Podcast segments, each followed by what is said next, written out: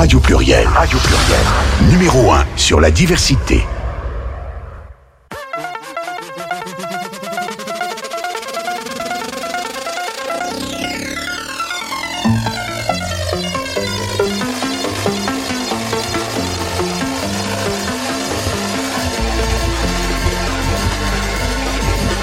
Léa pour France Culture sur Radio Pluriel 91.5.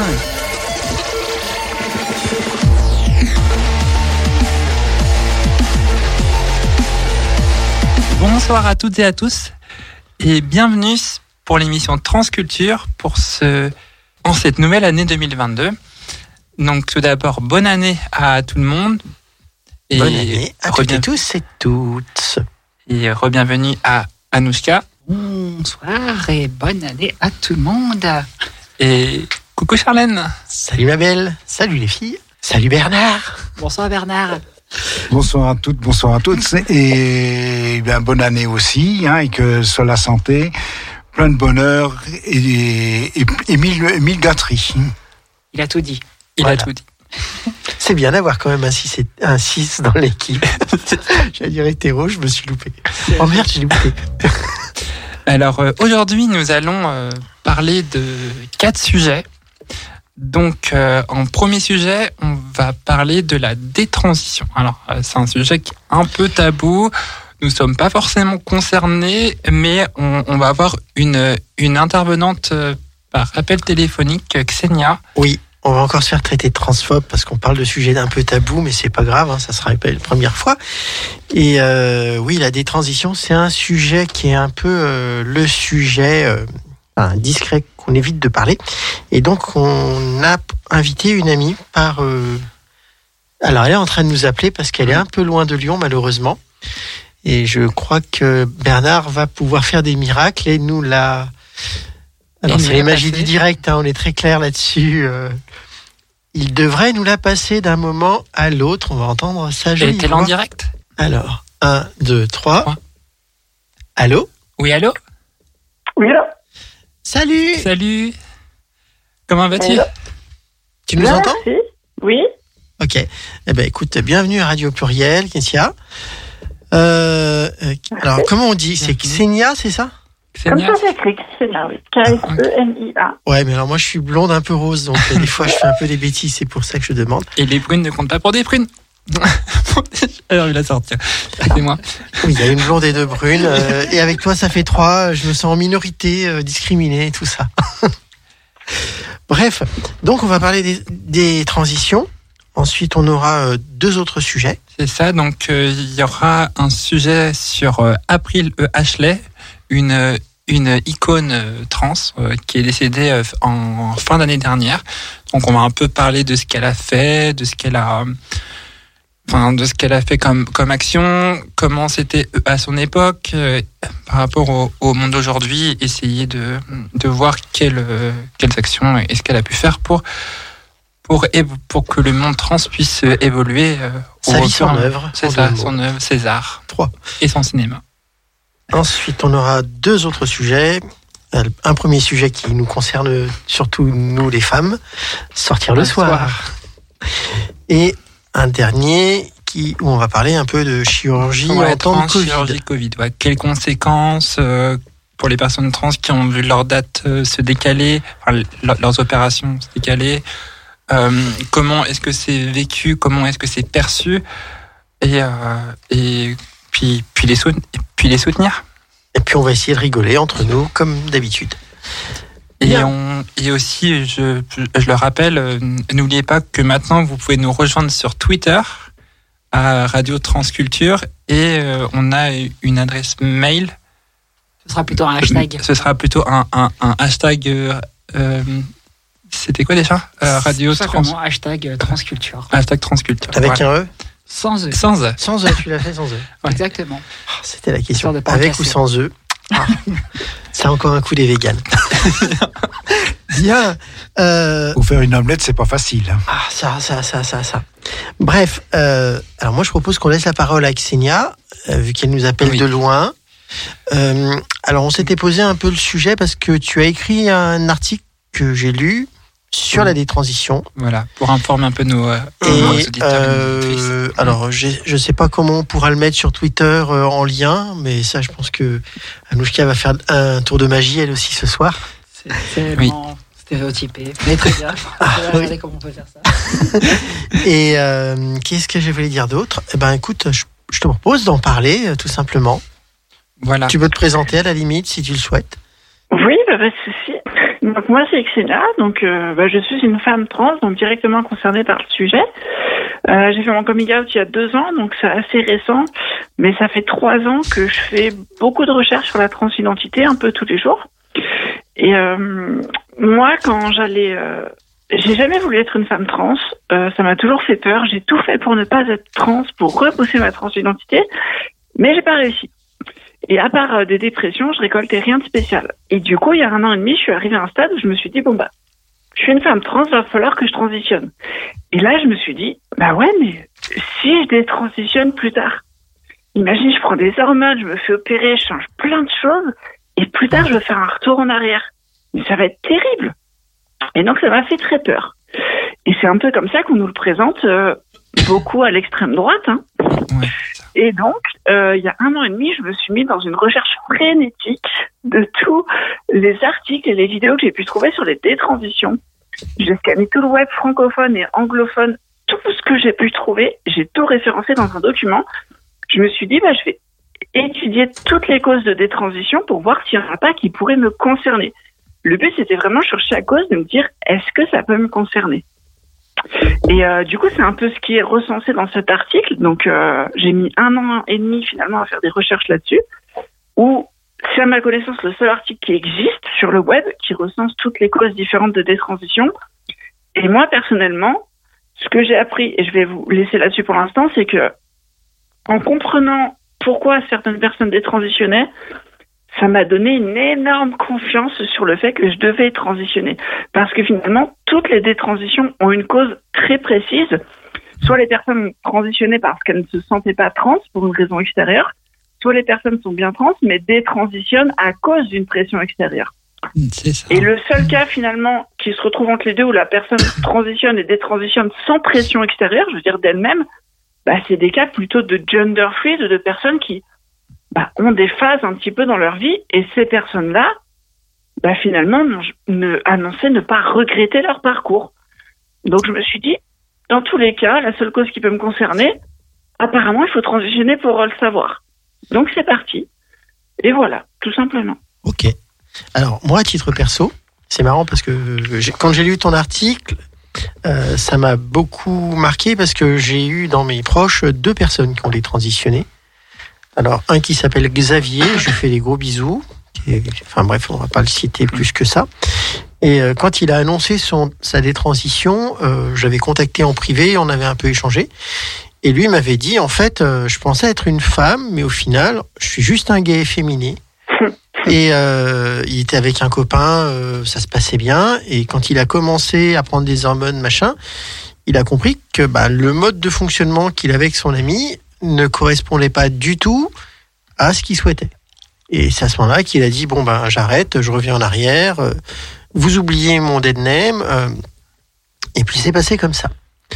Euh, J'ai eu un, une autre amie, enfin un autre ami maintenant parce que forcément euh, il a détransitionné, qui lui clairement avait fait des opérations et notamment une mammoplastie, ça il a une bonne paire de boobs. Euh, ça fait toujours bizarre de dire il avait une bonne paire de boobs, mais bon, c'était le cas. Euh, et euh, lui, il a lancé sa détransition en plein euh, groupe de parole et euh, il, a clairement expliqué qu'il en avait marre de la pression sociale qu'il avait autour de lui et qu'il préférait revenir un mec parce que c'était plus vivable pour lui et que quelque part il voyait pas l'intérêt d'être une nana en fait. Dans les deux cas, on a une pression, quoi, c'est ça, ouais. La première sur les personnes homosexuelles. Donc la personne a transitionné en espérant que cette transition lui apporte la sérénité.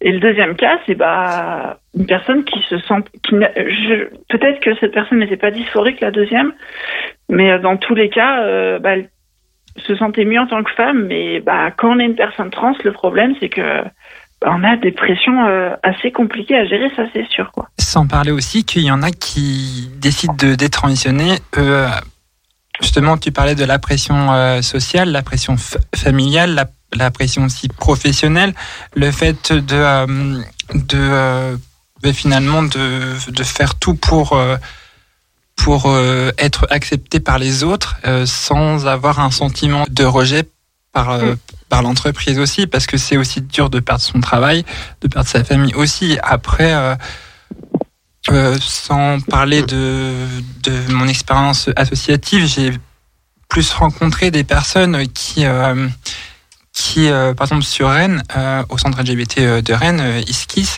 j'avais rencontré plus de personnes qui avaient commencé les, les hormones, mais qui finalement se, se désignaient plus euh, FTX ou MTX, tout en ayant en fait une certaine and- euh, androgynité corporelle.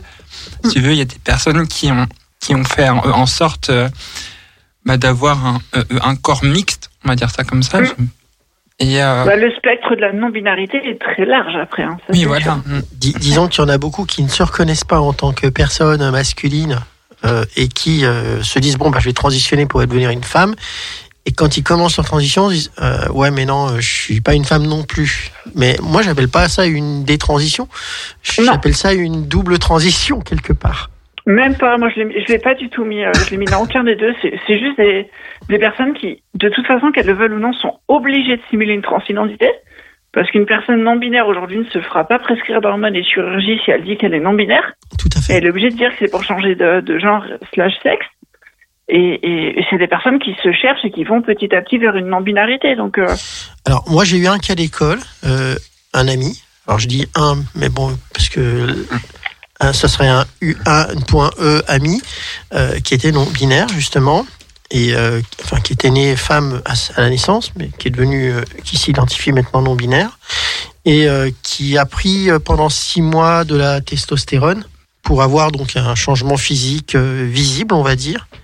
Et au bout de ces six mois, il a, il a, il a considéré qu'il était suffisamment dans une ambiguïté pour pouvoir arrêter son traitement. Mm. Et notamment par la voix. Il avait changé, évolué autour de ça.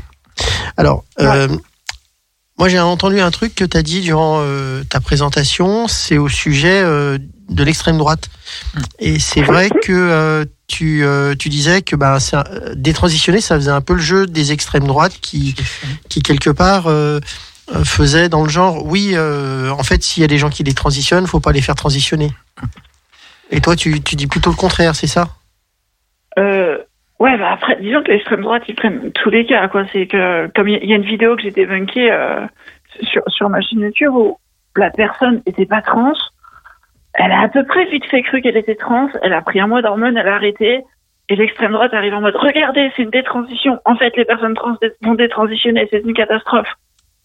C'est de l'instrumentalisation totalement, et on n'est plus du tout dans la réalité, quoi. Euh, commencer un mois d'hormones et arrêter les hormones, c'est pas une détransition. hein.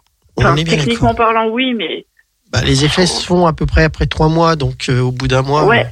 euh, d'autre part tu as des statistiques parce que moi je suis tombé sur un 0,3% je crois mais euh, de détransition, ouais.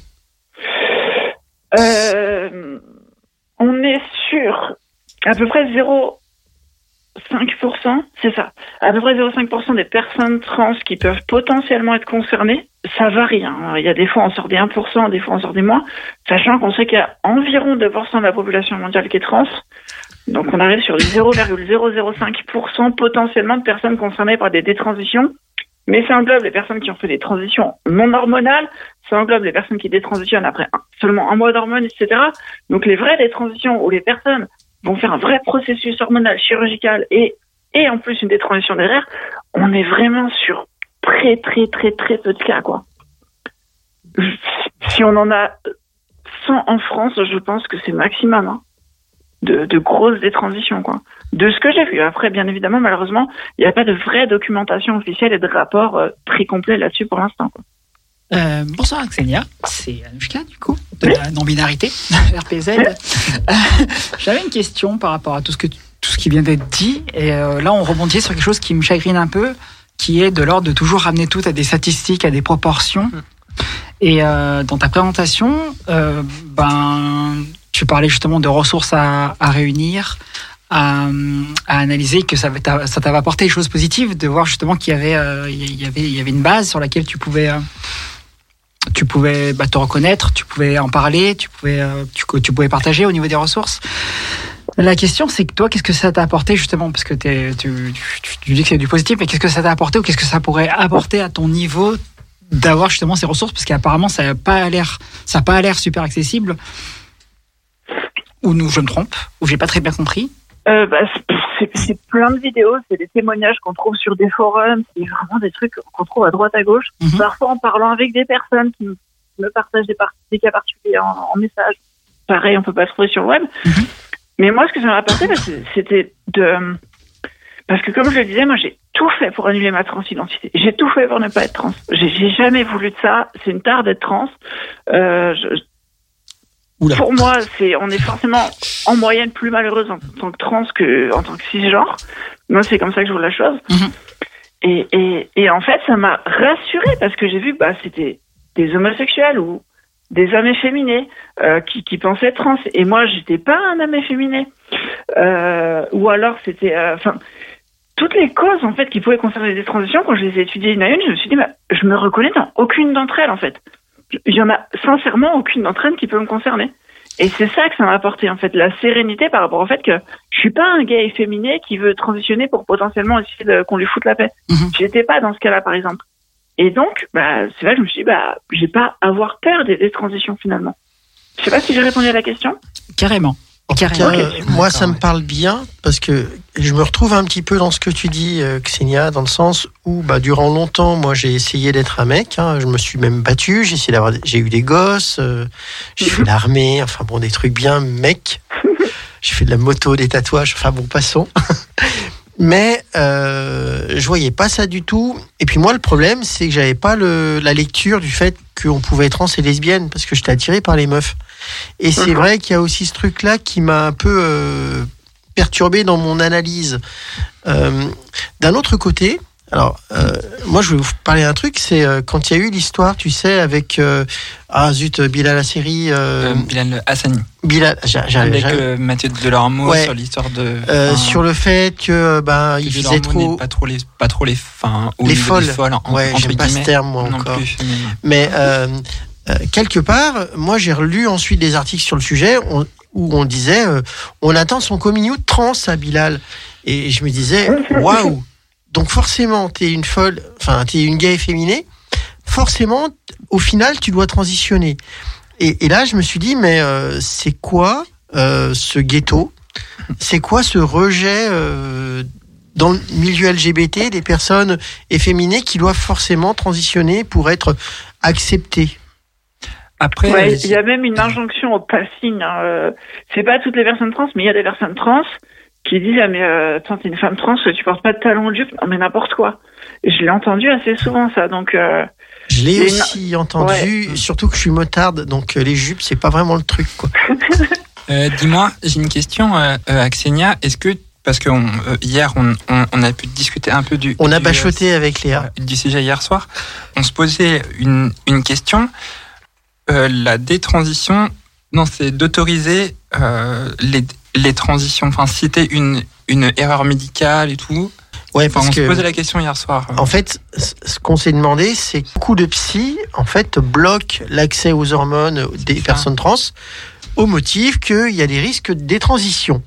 Et donc, forcément, avant de vous donner les hormones, on va vérifier parce qu'on n'aimerait pas que vous détransitionnez. Et, et moi, je vois, euh, j'ai des discussions avec euh, mon ami actuel qui est pas encore hormoné.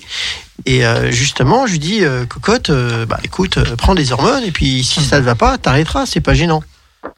Il y avait juste euh, Anouchka qui voulait prendre la parole. Non, non, justement, j'attendais la réponse okay. de Xenia. Par rapport à ça, je rebondirai après dessus. Okay. Mais Xenia, ouais. je veux, j'entends ta réponse sur ce sujet. Ouais, alors c'est là après on rentre dans une question d'éthique médicale. Euh, donc moi j'ai été échangée avec Paddy McQueen sur ce sujet, qui est une chercheure qui a étudié les détransitions, il y en a très peu.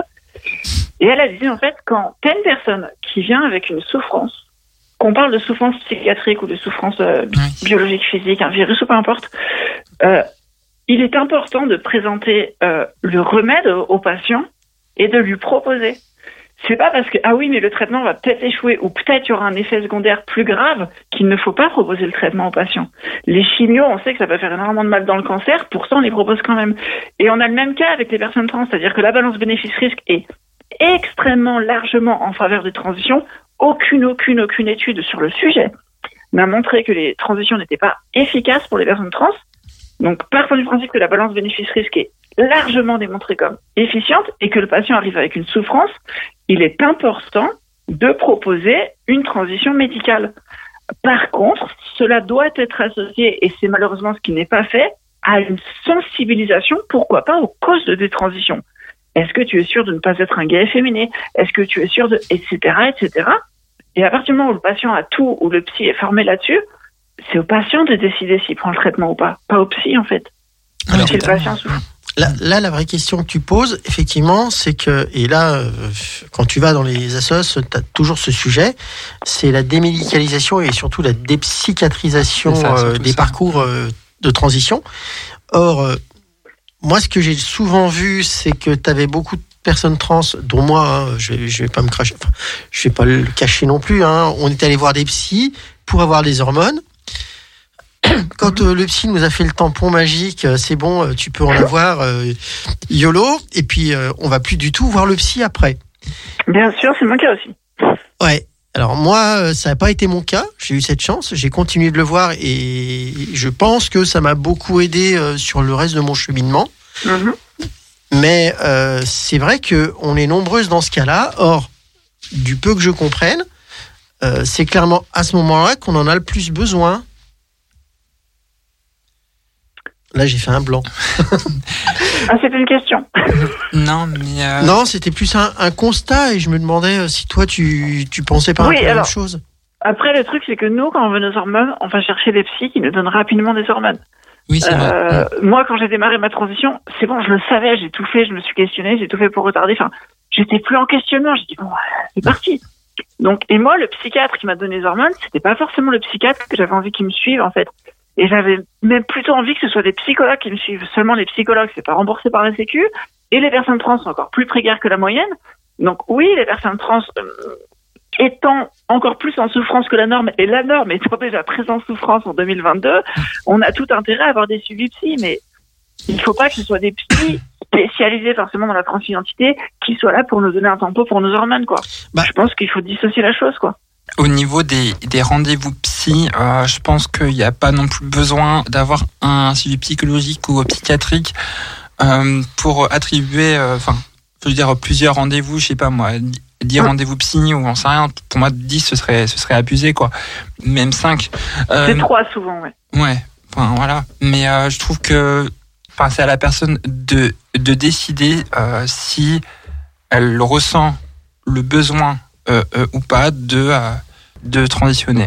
Ouais, mais et puis c'est pas une question de souffrance, euh, de, de transidentité aussi, quoi. C'est qu'il y a des personnes trans qui le vivent très bien, qui sont très soutenues dans leur famille, dans leurs amis, et qui n'ont pas besoin de suivi psychiatrique.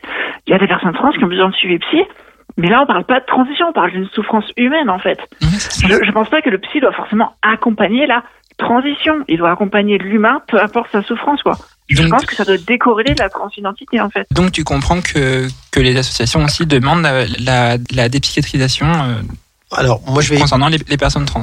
Moi, je comprends les deux, en fait. C'est-à-dire que pourquoi pas devoir aller voir un psy, mais, mais si, si on laisse ce système-là, il faut que les psys soient réellement formés, soient en contact des personnes, des, des- des associations, et qu'ils soient juste là pour s'assurer qu'on n'est pas dans les cas de, bah, encore une fois, de personnes efféminées, ou de gays, ou de personnes en souffrance qui espèrent que, juste s'assurer que, très basiquement, hein, qu'on n'est pas dans ces cas-là, pourquoi pas Mais moi, je suis pas partisane de ça. Je le comprends, mais moi, je suis plutôt partisane de bah, tu veux transitionner, transitionne quoi. C'est. Mais, mais par contre, on devrait avoir une éducation et je vais laisser répondre là-dessus. Mais moi, je pense qu'en fait là, c'est plus le travail euh, des écoles ou d'autres choses où dès le plus jeune âge et pendant notre cursus d'éducation, on doit savoir ce que c'est qu'une personne trans, on doit savoir ce que n'est pas une personne trans, etc. Pour que les personnes comprennent ce que c'est qu'une dysphorie, comprennent si elles sont probablement trans ou si c'est juste un mec qui veut porter une robe, etc., etc. Là, on est dans de l'éducation. Je suis pas sûre qu'on soit dans du psy, en fait. Alors, je suis assez d'accord avec toi. Alors, il y a plusieurs choses. Effectivement, pour moi, un psy, ça doit pas juger, ça doit nous aider, ça doit nous suivre, nous accompagner. Et euh, moi, je sais que j'ai plus parlé avec mon psy euh, une fois que j'ai eu mon traitement, euh, non pas de ma transition, mais plus de mon divorce, de mes, la relation avec ma mère, mon ex à l'époque, que de que de transition. Et même quand je parlais de transition, il me fait ça c'est plus votre sujet. Qu'est-ce que vous me cassez encore les pieds avec ça, quoi. Ensuite, bon, je pense que la transidentité, on commence à en parler de plus en plus. C'est plus Oui, vraiment c'est le, plus- c'est plus le machin euh, totalement obscur. euh, euh, même au, je pense que même au fin fond de la campagne, euh, on sait un peu. Non, peut-être pas le fin fond de la campagne. Pas la. Enfin, moi, je vais pas à la campagne. Je suis une bonne petite euh, citadine. donc, je euh, je, je suis mais même à ma paroisse, ils savent ce que c'est, quoi. Enfin bon, ça choque perce. Enfin, ça choque plus trop de monde, quoi, une personne trans. Dieu merci. Euh, Anouchka Dans les parcours de transition que tu as pu, que- sur lesquels tu as pu te renseigner, Oui. que tu as pu voir, est-ce que pour toi, il y avait euh, dans les témoignages que tu as pu voir euh, un phénomène de avoir pu essayer la transition et voir que c'était pas fait pour euh, et ensuite de pouvoir recourir à la détransition c'était quelque chose qui était quand même assez salvateur ou positif? Ou est-ce que c'est des personnes qui du coup ont par euh, d'une manière ou d'une autre par le biais d'une injonction ont dû recourir à une transition avant de craquer de lâcher prise et de partir sur des transitions avant que ça soit trop tard pour euh, Bah, il y a de tout en fait. Ouais. hein. Euh, Il il y a vraiment les deux cas. Par contre, ce qu'on peut voir, c'est qu'en fait, des détransitions qui ont apporté une souffrance réellement supplémentaire par rapport à avant la tr- première transition, Mhm. on est dans une minorité de détransitions en fait. Euh, C'est-à-dire qu'il y a des personnes qui détransitionnent et qui se sentent pas forcément bien, mais de toute façon, ils n'étaient pas forcément bien avant leur transition. C'est juste des personnes en souffrance dans leur vie. Il y a des personnes qui sont en mode, bon, bah, c'est normal, j'ai fait mon parcours. Il y a des personnes qui sont en mode, bah, ouais, j'en souffre un peu, mais de toute façon, je m'en serais pas rendu compte en faisant ça. Il y a des personnes qui sont heureuses d'avoir fait le parcours. Mhm. Et les personnes tristes d'avoir fait cet aller-retour et qui regrettent vraiment, c'est, c'est pas la majorité des, des transitions, quoi. Donc, euh, on est presque, en fait, j'ai envie de dire tristement, hein, mais on va me taper dessus, mais c'est des dommages collatéraux qu'on peut pas vraiment éviter, les vraies souffrances de détransition, quoi. Mais qui sont tellement une minorité que, à part un peu plus d'éducation, il n'y a pas vraiment de, de solution, quoi. est-ce qu'on doit forcément voir ça comme quelque chose de négatif de recourir à la Bah non, détransition justement, C'est- justement, c'est ce que j'essayais de dire, là, ouais. Je crois qu'on a d'abord ce sujet, j'ai l'impression que c'est toujours négatif, alors que bah, transition, Ben, c'est un besoin avant toute chose. Alors, c'est vu comme quelque chose, je pense, de négatif pour toutes les personnes trans qui se font un peu bloquer les hormones à cause de personnes qui les transitionnent. Et Ouais, moi, ça, je l'ai vu aussi dans le genre, clan. un peu dans le genre, euh, espèce de Mm. traître, euh, tu légitimes le fait Mm. qu'on puisse pas accéder aux hormones ou qu'on se tape des psys parce que toi, tu les transitionnes et donc tu nous fais une mauvaise presse. C'est d'une violence, c'est incroyable. Ouais, oui, ça. oui. je- Puis en ben, même temps, ouais. il y en a aussi qui ont pensé ça faire l'affaire de, de, de euh, certaines terfs, tu vois. oui. En, en plus, mais euh, bon, moi j'ai une copine, il y a de ça de, euh, toutes les transphobes. quoi. Enfin, t'en- tu la connais en plus, euh, qui a détransitionné genre deux semaines avant de se faire opérer. Euh, oui, voilà, on n'en parle plus de son nom parce que Mhm. bon, voilà. Ouais. Mais euh, bon, euh, il y en a, et puis là, je crois qu'il y avait un gros problème psy, euh, c'est un autre sujet. Euh, Est-ce qu'on est à chaque fois obligé de revenir sur le problème si Enfin, Ouais. le, Ben- confort, le confort de genre d'une personne, c'est pas sans- aller forcément sur euh, l'argument du psy pour justifier le fait qu'elle se sente mal.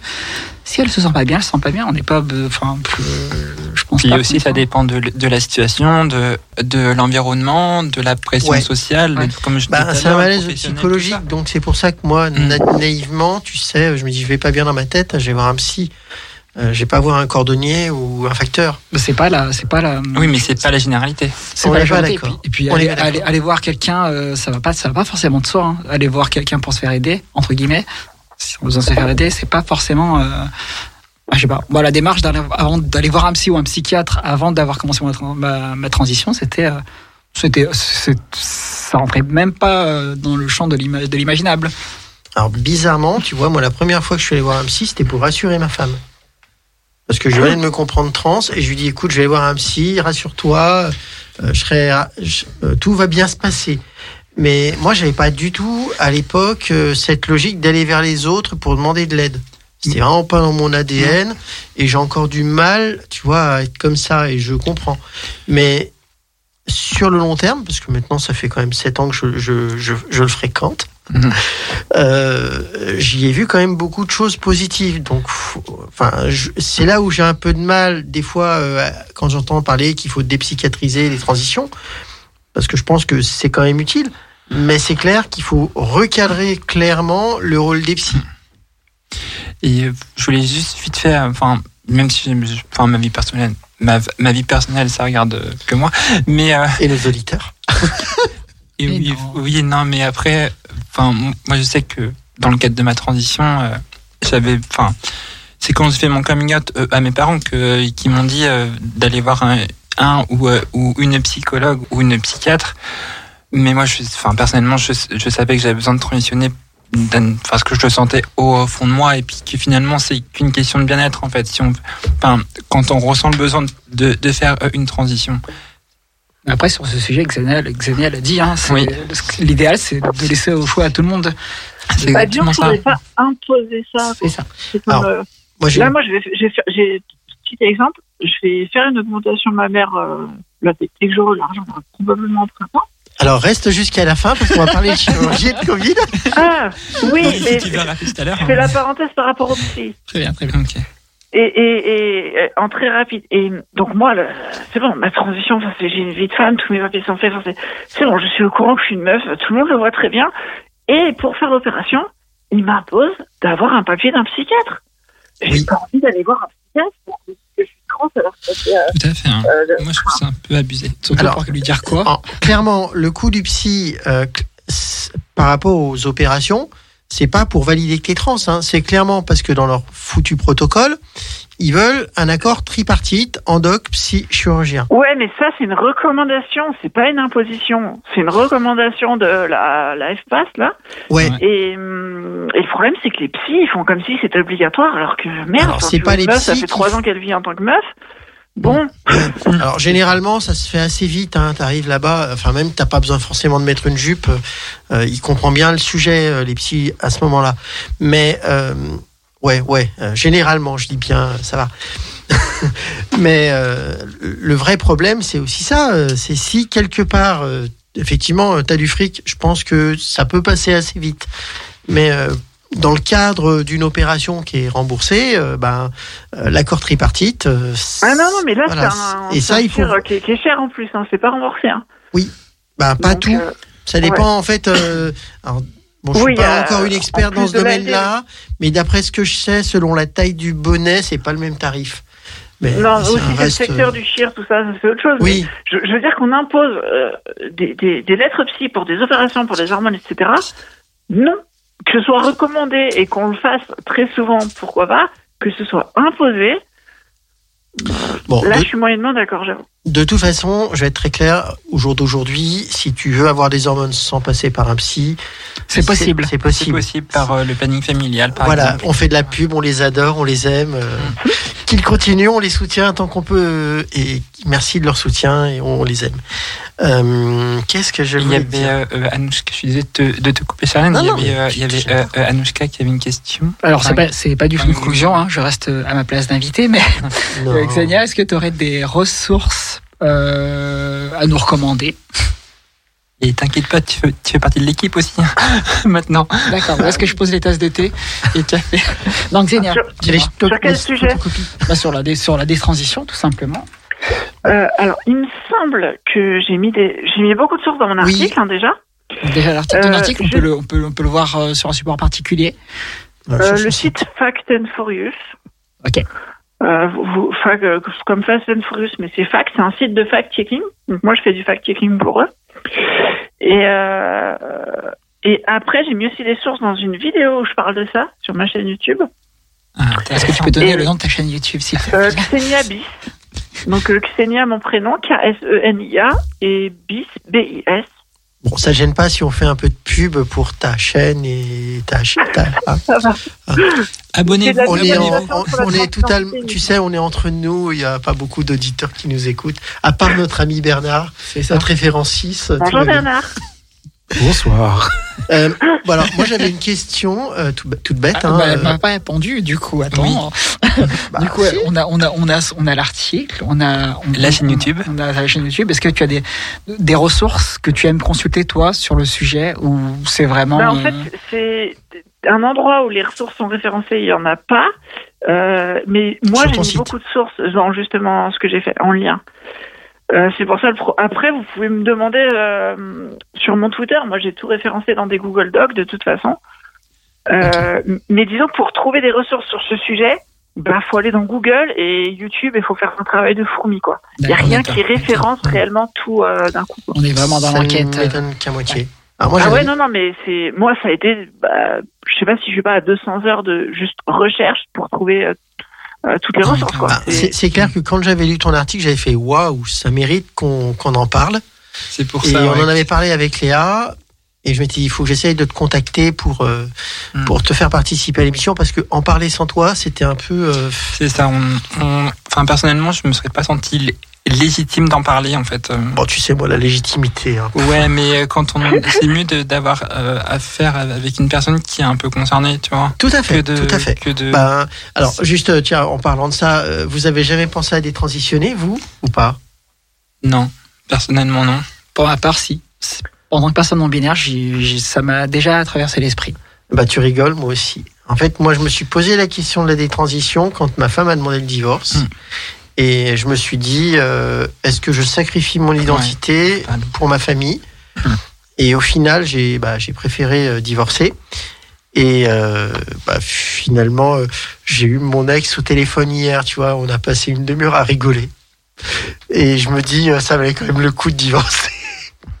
Parce que je m'entends bien mieux maintenant avec elle, c'est ma meilleure copine. Euh, J'allais proposer quelque chose à, à Xenia. Si tu voulais euh, euh, euh, revenir au téléphone euh, avec nous quand on parlera de transchirurgie Covid ou au sortir Euh, le soir. oui, pourquoi pas. J'ai fait une euh, chirurgie hein. du visage, en plus cette année. Donc, euh, Waouh. Ok. Je me dis, voilà, je te, je te lance l'invitation. euh, Ah, parce tu que- peux rester même en ligne. Hein. Ouais, il y aura hein. des coupures musicales, mais euh, voilà, Voilà. T'as le droit d'écouter de la musique en même temps. voilà. Je sais pas si on pourra se parler en même temps que tu, tu auras la Euh, musique. ça va être compliqué. oui, bah, non, non, mais pas de souci. Je, je reviens sur le moment des chirurgies avec plaisir, bien sûr. Ok. Bah, Je suis directement concernée. Donc, Bah, c'est pour ça aussi. Qui ne l'est pas. Oui. Pour ça, je te lance l'invite. euh, 21. Ok. Très bien. Bon, Très bien. on se met un peu de musique. Ouais, on se fait une petite coupure musicale. Merci Bernard. Xenia, Euh, merci beaucoup. cas. En tout cas, on est très contente. À tout de suite. Bisous, bisous, bisous. Yes. Moby. Moby, euh, body rock. voilà. Non-stop, y'all, to the beat, y'all. The body rock, y'all. So let's rock, y'all. Non-stop, y'all, to the beat, y'all. The body rock, y'all. So let's rock, y'all. Non-stop, y'all, to the beat, y'all. The body rock, y'all. So let's rock, y'all. Non-stop, y'all, to the beat, y'all. The body rock, y'all. So let's rock, y'all. Non-stop, y'all, to the beat, y'all. The body rock, y'all. Rock,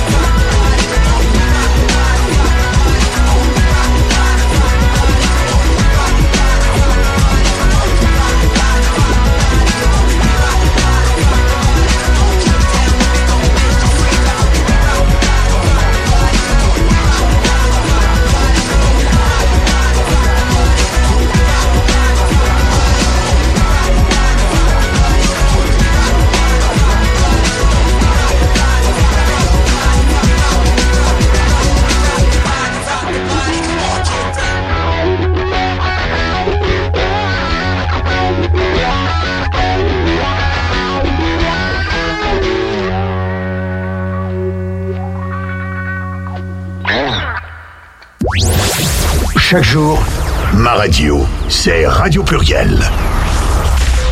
Et oui, nous sommes de nouveau euh, de retour euh, sur Radio Pluriel euh, pour l'émission Transculture 91.5. N'hésitez pas, enfin n'hésitez pas à, à interagir sur Twitter, euh, enfin Radio Transculture, c'est ça? Le hashtag. Enfin, le, et le hashtag Transculture, oui, c'est vrai que je suis toujours dans la radio.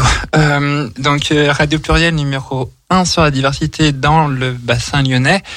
Donc nous sommes normalement de retour avec euh, Xenia Au téléphone. au téléphone. Je sais pas si elle, elle sera toujours accessible, mais en tout cas, euh, je la suis, on discute. On va parler euh, du deuxième sujet, ou à moins que vous voulez rebondir vite fait avant sur le sujet euh, de Non, la on aura le temps de rebondir sur une des transitions plus tard. Moi, je suis pas pressé de Boing, moi. Donc euh, nous allons parler de, de la chirurgie et, et le Covid, enfin sur les trans, enfin, oui, sur les opérations. C'est un peu un boulga mais on va, le- ça va le faire. Tout à fait. Alors, moi, je voulais euh, juste peut-être faire un petit euh, truc. Alors, je voulais inaugurer un machin un peu spécial. C'est. Euh, ouais, j'inaugure, j'inaugure. Je fais les trucs. C'est de faire des petits bisous aux gens que je connais qui vont bientôt avoir leur opération ou Oui. qui commencent leurs hormones. Parce que j'ai une copine qui a commencé ses hormones aujourd'hui. Donc, Amélie, si tu m'entends, je te fais un gros bisou. Je pense à toi. Bisous de toute l'équipe. Et à fait. euh, donc euh, j'ai une autre copine qui s'appelle Nomi, qui bah tu connais Bah oui, Nomi, je la connais qui bien, ne connaît pas Nomi, euh, qui se fera opérer bah, la semaine prochaine et une dernière Séverine juste la semaine d'après, donc elles vont se recroiser, euh, s'échanger les sondes urinaires. Non, je rigole.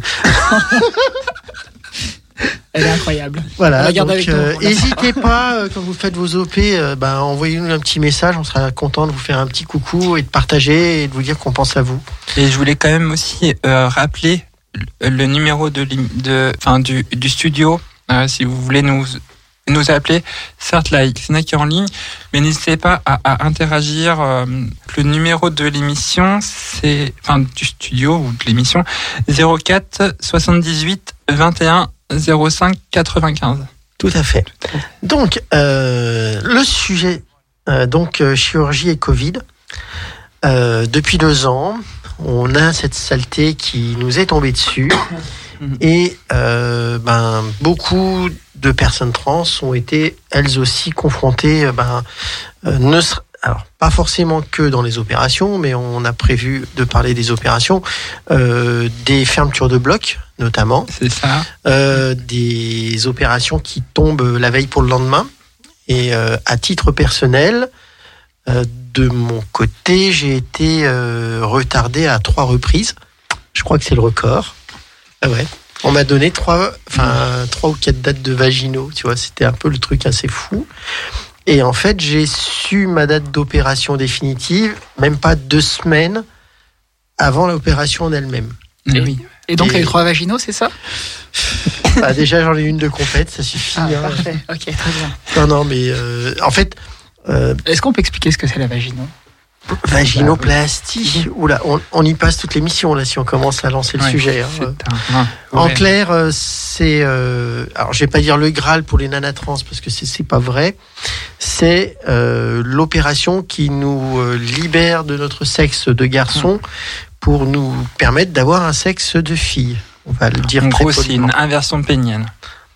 Bon, Ouais, enfin, après, Enfin, il y a plein de ouais. techniques quoi.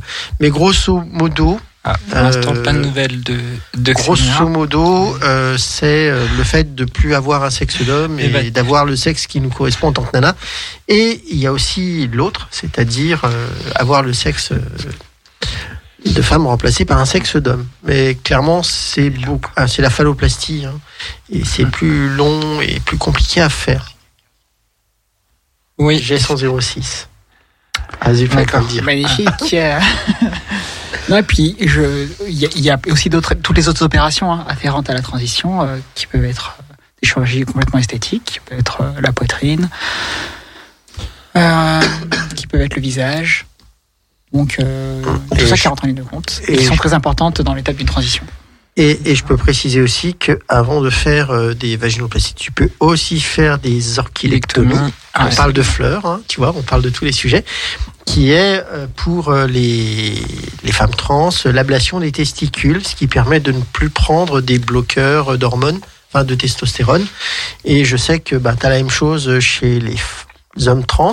Par contre, Pour la phalloplastie. et- non, non, et la- avant, avant tu sais, c'est c'est pas l'épisodomie ou un truc. Euh, non.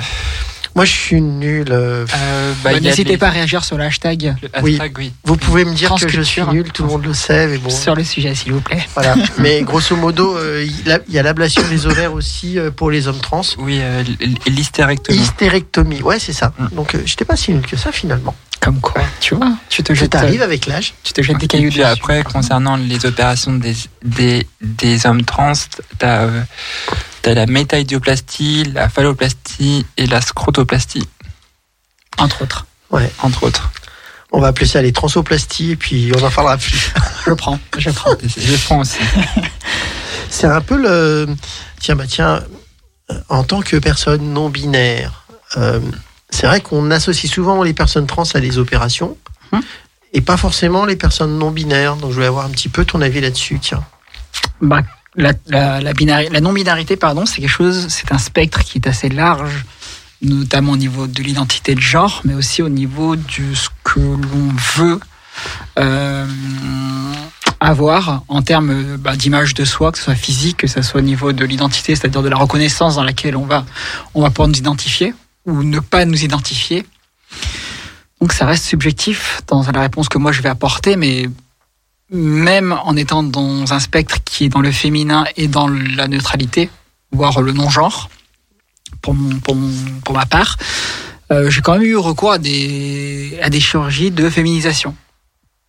Parce que c'était c'était mes envies, euh, c'était mes envies. Et bien que j'ai eu euh, j'ai eu ces envies que j'en ai encore, euh, il y a des fois il y a des jours où j'ai euh, pas envie qu'on puisse m'identifier euh, sur un spectre particulier. Merci de toutes ces belles précisions. Il y a juste Bernard qui. Hmm Ah non.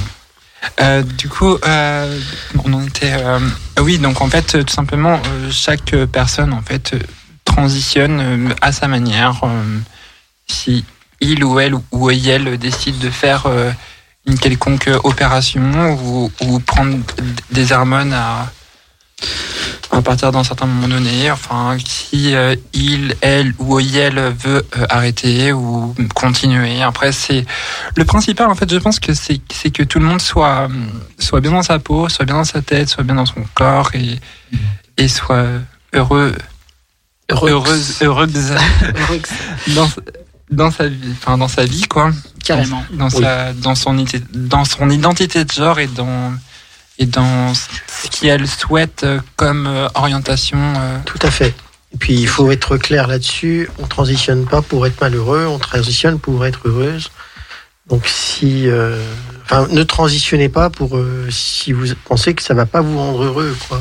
Et puis c'est pas vrai. La majorité du temps, euh, ça nous rend très très très heureuse. On est vraiment fort pour meubler quand même. ouais C'est incroyable. Castorama Non, mais euh, euh, déjà, déjà qu'effectivement, euh, je pense que c'est le cas pour euh, chacune d'entre vous autour de la table. euh, la L'impatience qu'on a de pouvoir justement accéder à ces, à ces opérations de, de bien-être. Euh, alors, imaginons qu'effectivement, avec ce qui s'est passé là, on nous dise euh, du jour au lendemain. euh, ben, écoutez, votre opération va être reportée de tant de semaines ou tant de mois. La frustration que ça doit apporter, d'autant plus que ben, généralement, c'est des trucs qu'on met en gros dans nos agendas, euh, pour lesquels on organise aussi nos vies, euh, on ça, prend des congés, etc. Et là, du jour au lendemain, paf, euh, non, on a besoin de, on a besoin de lit. euh, du coup, vous n'êtes pas considéré comme urgent. Et puis voilà quoi. Donc on, a- on dit qu'on a récupéré Xenia, donc on l'a récupéré parfait. Je suis Zénia, le là. retour. le retour le comeback Merci Xenia. On, Ouais, merci d'être là aussi. Ouais, absolument, tout à fait. c'est vraiment cool de, ta part de participer euh, à l'émission et Merci de nous supporter. parce qu'on n'est pas simple Je fais ce que je peux. Euh, Qu'est-ce que je qu'on a commencé à, à parler un peu du, du sujet euh, transchirurgie Covid. Euh, toi, est-ce que tu as euh, eu justement des, des opérations euh, durant la période sanitaire un peu, durant la crise Oui. et au Moi- niveau des dates Ouais, par contre, moi, je vais contrebalancer du coup le fait que c'était en crise. Euh, J'ai appelé le chirurgien euh, en, en septembre 2021. Non, 2020, pardon. J'ai eu un rendez-vous en décembre et j'ai eu une opération en mars 2021. Donc ça a été très rapide. Euh, la raison pour laquelle je n'ai pas été impactée euh, par la crise, un, j'ai eu de la chance sur les dates, il y a eu des désistements. Deux, j'ai payé un des chirurgiens les plus chers de France. Et donc en fait, euh, ça, le délai Covid peut être compensé pour les personnes qui ont de l'argent. J'en avais à ce moment-là. Oui, un petit Et, peu, mais et- bon. et- et les Si personnes trop, plus hein, précaires, euh, bah, c'est plus compliqué, quoi. Donc, j'ai été privilégiée parce qu'à ce moment-là, j'ai pu lâcher 7000 euros pour la chirurgie, quoi. Ah ouais. Ce qui est pas le cas de beaucoup de personnes trans, quoi. Ça, je te confirme. euh, Bah ouais, parce que j'ai vu des personnes qui ont dé- démarré le processus en même temps que moi, qui ont, ont les opérations, qui les ont eu euh, un an après moi, quasiment, quoi. Bah, t'avais Donc, tout, un, tout un ensemble de personnes qui partaient en Thaïlande, notamment, euh, faire les vaginaux. euh, en période Covid, c'est compliqué. Ouais, tout à fait. Ensuite, euh, il y a un autre truc qui était pas cool euh, quand il y a eu la période Covid et d'être euh, bah, opéré durant cette période. Enfin, moi, j'ai en tout cas très mal vécu. C'était le fait d'être euh, bah, isolé et d'avoir l'incapacité euh, d'avoir des personnes qui viennent te visiter durant euh, l'opération. Non, t'inquiète, ça, ça va. Ah. Euh, Non, je, je vois Léa faire des grands signes, je me dis toujours, mon Dieu, qu'est-ce que j'ai fait comme bêtise? Mais pour en revenir à ça, euh, bon, les équipes sont de plus en plus rodées, je pense, euh, parce que ils, ont, il y a quand même une bonne dizaine d'équipes maintenant qui font des vaginaux en France, et elles en font euh, régulièrement. Donc elles sont de plus en plus sensibilisées à nos problématiques, et ça se passe quand même globalement bien mieux. On est moins vu comme des pestiférés à qui on fait des trucs bizarres. Euh, Il y a aussi ça qui a changé dans le regard euh, des personnes euh, qui, bah, qui nous soignent et qui nous accompagnent. Quoi. Et puis justement, sans parler aussi que justement du, fait qu'il y ait beaucoup de personnes trans, euh, la première en, situation de, précarité, du coup beaucoup passent par les hôpitaux publics et par les équipes publiques. Euh, et du coup, ce qui fait que déjà le, délai d'attente il est déjà très long, forcément. Et, euh, et parce que les personnes n'ont pas forcément les moyens de, de, payer euh, une opération. Et parce que l'hôpital public, c'est pris en charge avec la LD. Mais, mais du coup, ça fait que, que, en plus, avec la, enfin, avec la période sanitaire qu'on qu'on vit, puis qu'on a vécu déjà il y a, euh, il y a un an, euh, un an et demi, deux ans, bah, du coup, ça fait que les dates sont encore plus longues en fait pour, pour, pour, pour y aller en fait. Donc, euh, Tout à fait. Disons, Ouais, moi, j'étais concernée pour le le- l'augmentation mammaire. Euh, C'est-à-dire que j'aurais aimé le faire en hôpital public pour ne pas avoir déboursé d'argent parce que ma santé financière s'est forcément dégradée dernièrement. Et euh, mais les délais sont beaucoup trop longs. Et donc, euh, je suis en train de juste faire des extras pour mettre de l'argent de côté parce que j'ai pas envie d'attendre un an et demi avant de faire l'opération, sachant qu'en six mois, c'est torché dans une clinique privée, quoi. tout à fait. il y a une coupure musicale pour, la, pour, la, pour le changement d'heure. À tout de suite.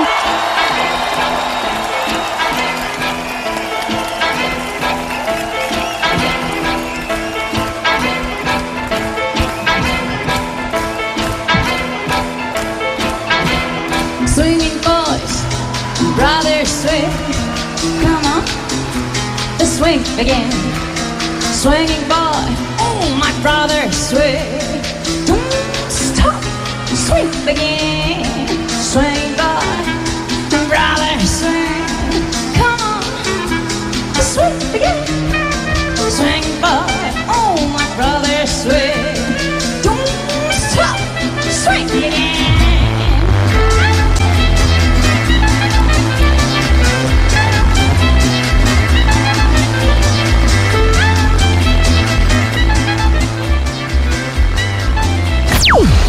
Rester en contact avec Radio Pluriel, suivez-nous sur notre compte Twitter et likez notre page Facebook. Nous sommes de retour hein, dans l'émission euh, Transculture, il est 20h. Donc nous allons euh, continuer notre sujet euh, trans, chirurgie et Covid en compagnie de Xenia et en compagnie de mes chers acolytes Charlène et Anouchka. T'es toute décoiffée, Léa. Reprise de casque. Excusez-moi. Du coup, euh, Xenia, j'avais une question euh, par rapport à ce que tu disais. Et là, j'ai bien compris sur ta dernière, euh, dernière intervention que tu prévois de faire, que tu projettes de faire. Déjà, est-ce que tu es avec nous? C'est bien ce qui me Oui, semble. oui, ah, oui, bah, oui, oui, elle est elle, là, elle, pour moi. elle est là. Ouh. Ouais, je connais les pièges maintenant. On l'a retrouvée. Euh, oui, sur le fait que bah du coup, tu avais effectivement pas l'envie d'attendre euh, un délai particulier. D'autant plus que si tu mettais de l'argent, ben, tu y avais accès plus facilement, ou plus rapidement en tout cas. Ouais. Est-ce que c'était aussi euh, ton ta, ta réflexion sur euh, ta première opération ou c'était fortuit en fait que tu avais décidé de recourir à tel chirurgien payant parce que ben je sais pas c'était le meilleur ou parce que tu t'étais renseigné qu'il faisait tech technique ou euh, ou quoi Non, moi en fait j'ai- fui les cursus euh, publics, Sofec, etc. parce que parce que je, je je supporte pas le protocole qu'on nous impose, je supporte pas les délais, je supporte pas. Euh, c'est pour moi c'est intolérable comme façon de faire. On est Et d'accord. donc j'ai jamais voulu passer dans des cursus publics. Je l'ai considéré dernièrement parce que j'ai eu des très gros problèmes d'argent qui vont mieux, mais vraiment je suis passée par une phase très compliquée cet automne. Et donc à ce moment je me suis dit bah j'aurais peut-être pas le choix. Mais c'était vraiment parce que je me sentais obligée. Mais moi, je, je dénonce tellement la façon de faire dans les hôpitaux publics que je, je veux absolument éviter ça à tout prix, quoi. C'est hors de question de, de passer par là si je peux faire autrement, quoi. Oui, c'est sûr. Ça se comprend. Ouais. Ça se comprend. Ouais, c'est vraiment une le protestation, même, quoi. dans, dans la même optique. Euh, alors moi j'avais un petit sujet au- autour de ça, Euh, euh, mais j'ai oublié ce que je voulais dire. Je deviens gâteuse, donc ça attendra. Euh, oui, c'était euh, en fait moi. On avait un petit peu réfléchi avec Léa euh, hier. On, on a bachoté hier. hein. En fait, euh, j'avais prévu de faire des pâtes. Enfin, c'est ma coloc qui a fait des pâtes à la Des pâtes au chorizo. donc bah, Ouais. Avec du fromage. forcément beaucoup de fromage pour elle. Enfin bref. Et donc on s'était dit quels avaient été les points positifs et les points négatifs bah, de cette période d'opération en chirurgie et Covid. Et euh, donc le premier point négatif, c'est effectivement euh, les, les reports euh, un peu la veille pour le lendemain. Parce que clairement, déjà, il y a quand même pas mal de nanatrans qui sont précarisés, euh, qui ont des jobs pas simples. Mais alors euh, déjà quand tu leur dis bon bah tu vas pas être là pendant un ou deux mois, c'est compliqué dans ta boîte. Mais si en plus tu lui dis euh, ah bah ça a été annulé, c'est reporté pour le j'en sais pas quand, donc du jour au lendemain euh, je peux être plus là pendant deux mois, c'est chaud. Alors euh, bon, euh, t'as un accident de voiture, enfin ou tu te casses une jambe, c'est un peu pareil. Mais c'est vrai que c'est un peu compliqué de, gérer ce truc-là. Le point positif, c'était le télétravail parce que ça a permis à beaucoup de gens bah, de pouvoir. Enfin, moi, la première. Hein, bon, j'ai pas fait des- mes dilates avec l'ordinateur, mais c'était à deux doigts, j'avoue. Ça parle privé, ça parle privé. Ça parle de la vie privée, c'est bien. Oui, oui, bah, moi, tu sais, hein, j'ai plus trop de vie privée. Hein. Mais je donnerai pas mon 06 ce Tu soir. commences à être un, un personnage public, Charlène. Attention à toi. Pff, à peine, à peine. Euh, ouais, donc euh, c'est vrai que le télétravail avait aidé. Il y avait le côté euh, des visites bah, que j'ai pas pu avoir, et c'est vrai que psychologiquement c'était compliqué. Et je le vois aussi euh, pour les proches qui ont été opérés euh, récemment, euh, ben, de pas pouvoir voir son son ami euh, quand on est isolé pendant plus d'une semaine, c'est chaud. C'est vraiment très chaud. Euh, et puis tu vois, je le vois quand tu as fait ton opération. Il y Ouais. avait ta chérie à l'époque qui était là. Ouais. Et moi, ben, j'ai dû attendre. Et en fait, sur toute la semaine, elle a pu venir deux heures. Ouais, ça piquait, quoi. Bon, on était tout le temps en connexion, mais c'est pas. C'est vrai que là où, où, dans mon cas, j'ai eu, un- j'ai eu un peu de chance, c'est que je suis tombé le 13 janvier 2020, juste avant la crise, juste avant la période euh, Ouais. dure, euh, juste avant le, le premier confinement. C'est où je l'ai échappé belle. Mais, euh, mais voilà, après, euh, pour euh, aussi connaître des personnes qui ont vu leur opération euh, décaler, se décaler, elles l'ont pas forcément bien pris sur le moment. Parce que c'est. Ah, mais moi, je me suis engueulé à chaque fois avec ma meuf. Hein. Clairement, à chaque fois, on s'est pris la tête. Non, mais m'a c'est compliqué parce que euh, on- déjà, c'est en fonction de la vie de la personne aussi. On- dans le cadre de vie, que ce soit professionnel, euh, familial et même euh, le cercle euh, amoureux, que tu sois hétéro ou, euh, ou gay ou lesbienne, ouais. ou bi, enfin peu importe. Et, euh, et puis elles n'ont pas forcément bien vécu parce qu'il y en a aussi qui n'osent pas forcément en, en parler. J'ai vu ça euh, avec une, euh, avec une, euh, avec Stéphie, une pote de, de, de Nancy, qui n'osait pas forcément en parler euh, euh, euh, à son copain. Tu vois, c'est, c'est con, mais euh, De sa vagino Ouais, c'est un peu, c'est un peu compliqué le sujet. Ok. Mais euh, c'est, euh, mais bon, ça, Mais, ça reste sa vie, sa vie privée, ça ne regarde pas. Mais, euh, mais voilà. Enfin, du coup, dis, vas-y. Ouais, ensuite, euh, c'est vrai que ça peut paraître assez égoïste euh, de, bah, en période de Covid où il y a les morts euh, quasiment. euh, Enfin, là ce matin j'ai regardé, il y avait 200 morts par jour. Ça, ça tape, ça fait mal. C'est 200 vies qui s'en vont. Hmm. Que nous on se prenne la tête pour nos opérations euh, de, de phallo- enfin de vaginaux, euh, poitrine, visage et compagnie. euh, ça peut paraître complètement surréaliste, mais il faut savoir aussi quelque part, ben, psychologiquement, on est hyper fragile euh, tant qu'on n'a pas fait ces genres d'opérations. Tout à fait. Mais Et le taux de suicide chez les personnes trans euh, est quand même important. Et beaucoup moins euh, une fois opéré. Enfin, Voilà. quand on est dans l'identité ou le genre euh, qu'on a demandé. Et puis je voulais juste revenir par rapport au parcours euh, que, enfin, les choix qu'a fait Xenia. Je vais pas parler à ta place, mais ça m'a quand même interpellé hein, que ben c'est pas parce qu'on a de l'argent qu'on est forcément privilégié. D'autant plus que là, toi, tu t'es mis dans la panade financièrement. Pour, euh, pour- Oui, ça n'a pas de rapport, hein, mais euh, vu que moi, je suis, un- je suis, un- je, je suis indépendante en fait, je bosse sur moi, mhm. Donc bah, il y a des répercussions parfois de la crise. Oui, oui, d'accord, je vois Ouais. ce que tu veux dire. Je vois ce que tu veux dire. Ok, ça marche. Bienvenue au Ouais. club, Zenia, je suis indépendante aussi.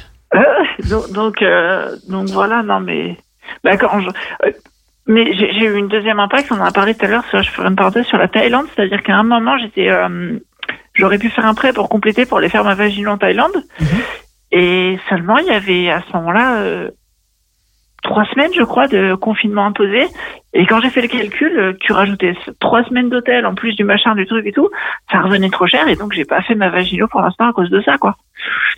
Et la raison pour laquelle je la fais en Thaïlande, je peux préciser, c'est parce que la technique que je veux, euh, c'est-à-dire la technique avec le péritoène, n'existe pas en France. Donc c'est pour ça que je vais là, le faire là-bas. Je crois que ça commence. Hein.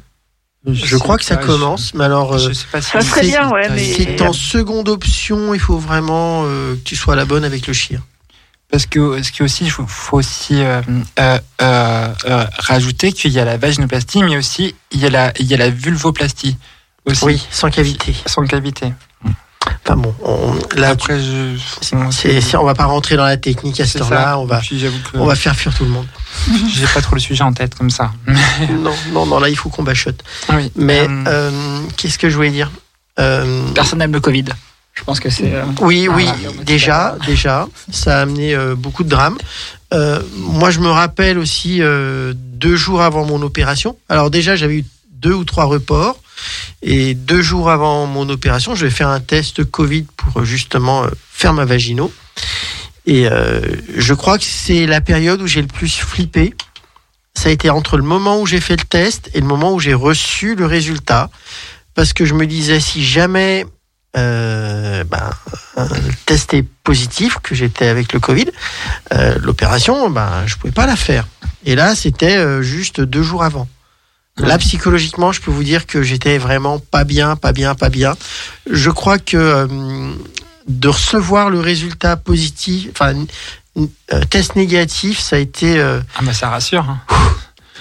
C'est le ouf quoi. ah oui, ça a été. euh, D'ailleurs, Charlotte, est-ce que, tu savais si au cas où t'aurais, et ça n'a pas été le cas, tant mieux, si t'aurais jamais t'aurais été positive, au-delà que ça repousse euh, au niveau de l'agenda du personnel, euh, du personnel médical, enfin tout ça, euh, est-ce que tu sais s'il y a d'autres restrictions liées au fait que tu été aff- affecté par le virus? Est-ce qu'il y a une période de- de- d'observation, des choses comme ça ou... Honnêtement, j'en sais rien. Ouais. Moi, tout ce que je savais, c'est qu'il me demandait de faire un test avant l'opération. Mhm. Euh, je sais pas si j'avais été marqué positive, euh, s'il m'aurait accepté. J'en doute. Ensuite, alors peut-être que s'il y a des gens qui euh, qui ont eu ce cas, euh, Ouais, s'il y en a qui veulent enfin, je suis aussi. désolé déjà pour elle et pour eux, parce que franchement, ça va pas être cool. Mais euh, moi, c'était vraiment, enfin, faut entendre, j'avais été reporté déjà à trois reprises, et je me disais, tu vas voir, j'ai le Covid, et je me chope ce truc-là juste avant l'opération, et c'est reporté, et reporté à je sais pas quand. Parce qu'à l'époque, il faut savoir qu'ils faisaient euh, des planifications euh, sur les échéances de deux semaines. Là, je crois qu'ils sont à deux, trois mois à peine. Donc, c'est quand même compliqué. Bah, c'est surtout que, le, par exemple, je vois le docteur Terrier pour les vaginoplasties, il a envisagé de faire de plus en plus de, de vaginoplasties par semaine. Je sais plus à combien. Est-ce qu'il tournait la dernière Là, il tourne à dernièrement 2-3, d'après ce que je sais. Ouais, parce que je vois quand je, je me suis fait opérer au, au- au mois de janvier 2020, il, il, il était à 2. Mhm. Donc euh, bon, c'est un peu ce qu'il me disait que quand j'ai vu la dernière fois que en- qu'il il essayait d'augmenter au, au maximum pour aussi que sa liste d'attente soit Disons qu'il y a un vrai sujet sur les listes d'attente parce que bon, euh, on est nombreux à être sur liste d'attente et euh, sur plusieurs listes d'attente à la fois. Ça déjà, enfin bon, euh, je vais pas, je vais, Oui, je vais débunker encore des, des, des trucs, hein, mais euh, il y a beaucoup de nanas qui s'inscrivent chez plusieurs chiens en se disant peut-être que j'ai une chance de passer Mm. plutôt chez l'un ou chez l'autre, mais parce que bon, clairement, euh, il y a deux à trois ans d'attente en moyenne euh, chez les chires, quoi, et il y en a une dizaine. Donc dites-vous que il y a à peu près parce que la majorité font une opération par semaine, ce qui est déjà énorme. Euh, il y a à peu près euh, 500 personnes, enfin plus de 1500 personnes, on va dire, s'il y a 2-3 ans d'opération, euh, qui sont en liste d'attente. Oui, D'ailleurs, euh, j'ai appris euh, l'existence d'une euh, d'un nouveau chirurgien sur Rennes qui faisait les, les vaginaux à Rennes. Mhm. J'ai appris ça par une amie dernièrement. En, en, en 3 ans, j'ai l'impression que le nombre a doublé. C'est ça, c'est que... C'est incroyable. Et tu vois, quand je vois la liste d'attente de Moral Journal à l'hôpital Lyon Sud, euh, Je crois que c'est c'est- lui qui a le record. bah, c'est lui qui a le record, qui a le record de, de 5 ans. Oui, mais tu vois, et j'ai l'impression aussi que Journal maintenant passe plus son temps à former des, euh, des chirurgiens Oui. que à vraiment pratiquer av- avec ses patientes. Mais je crois que c'est euh, son statut de prof. Hein. Je crois qu'il est prof, lui, en plus, non? Il est Ah pas oui. prof. Enfin bon, je suis pas une experte. Hein. euh, Je, je les connais pas tous par leur petit prénom. Les stars de, de, de, de l'urologie et de l'andrologie. On fera une bonne série euh, Ouais. sur les plateformes de streaming. En attendant, euh, je sais pas combien il y a d'urologues, euh, de chirurgiens urologues en France, mais euh, il y en a certainement beaucoup plus que de nombres qui nous opèrent. Donc, euh, euh, moi, je- j'envoie un message à toutes les personnes qui connaissent un chirurgien urologue. euh, N'ayez pas honte de faire des vaginoplasties. C'est pas, enfin, si c'est peut-être un peu compliqué, mais euh, vous sauverez des vies tout autant que de faire des ablations de testicules ou euh, des, des choses comme ça. Du coup, je voulais savoir, tu veux euh, interagir, euh, euh, Xenia, concernant les chirurgiens en France et tout euh, Ce que tu penses un peu de, de, des listes d'attente en France? Non, mais les listes d'attente, c'est évident que c'est très long.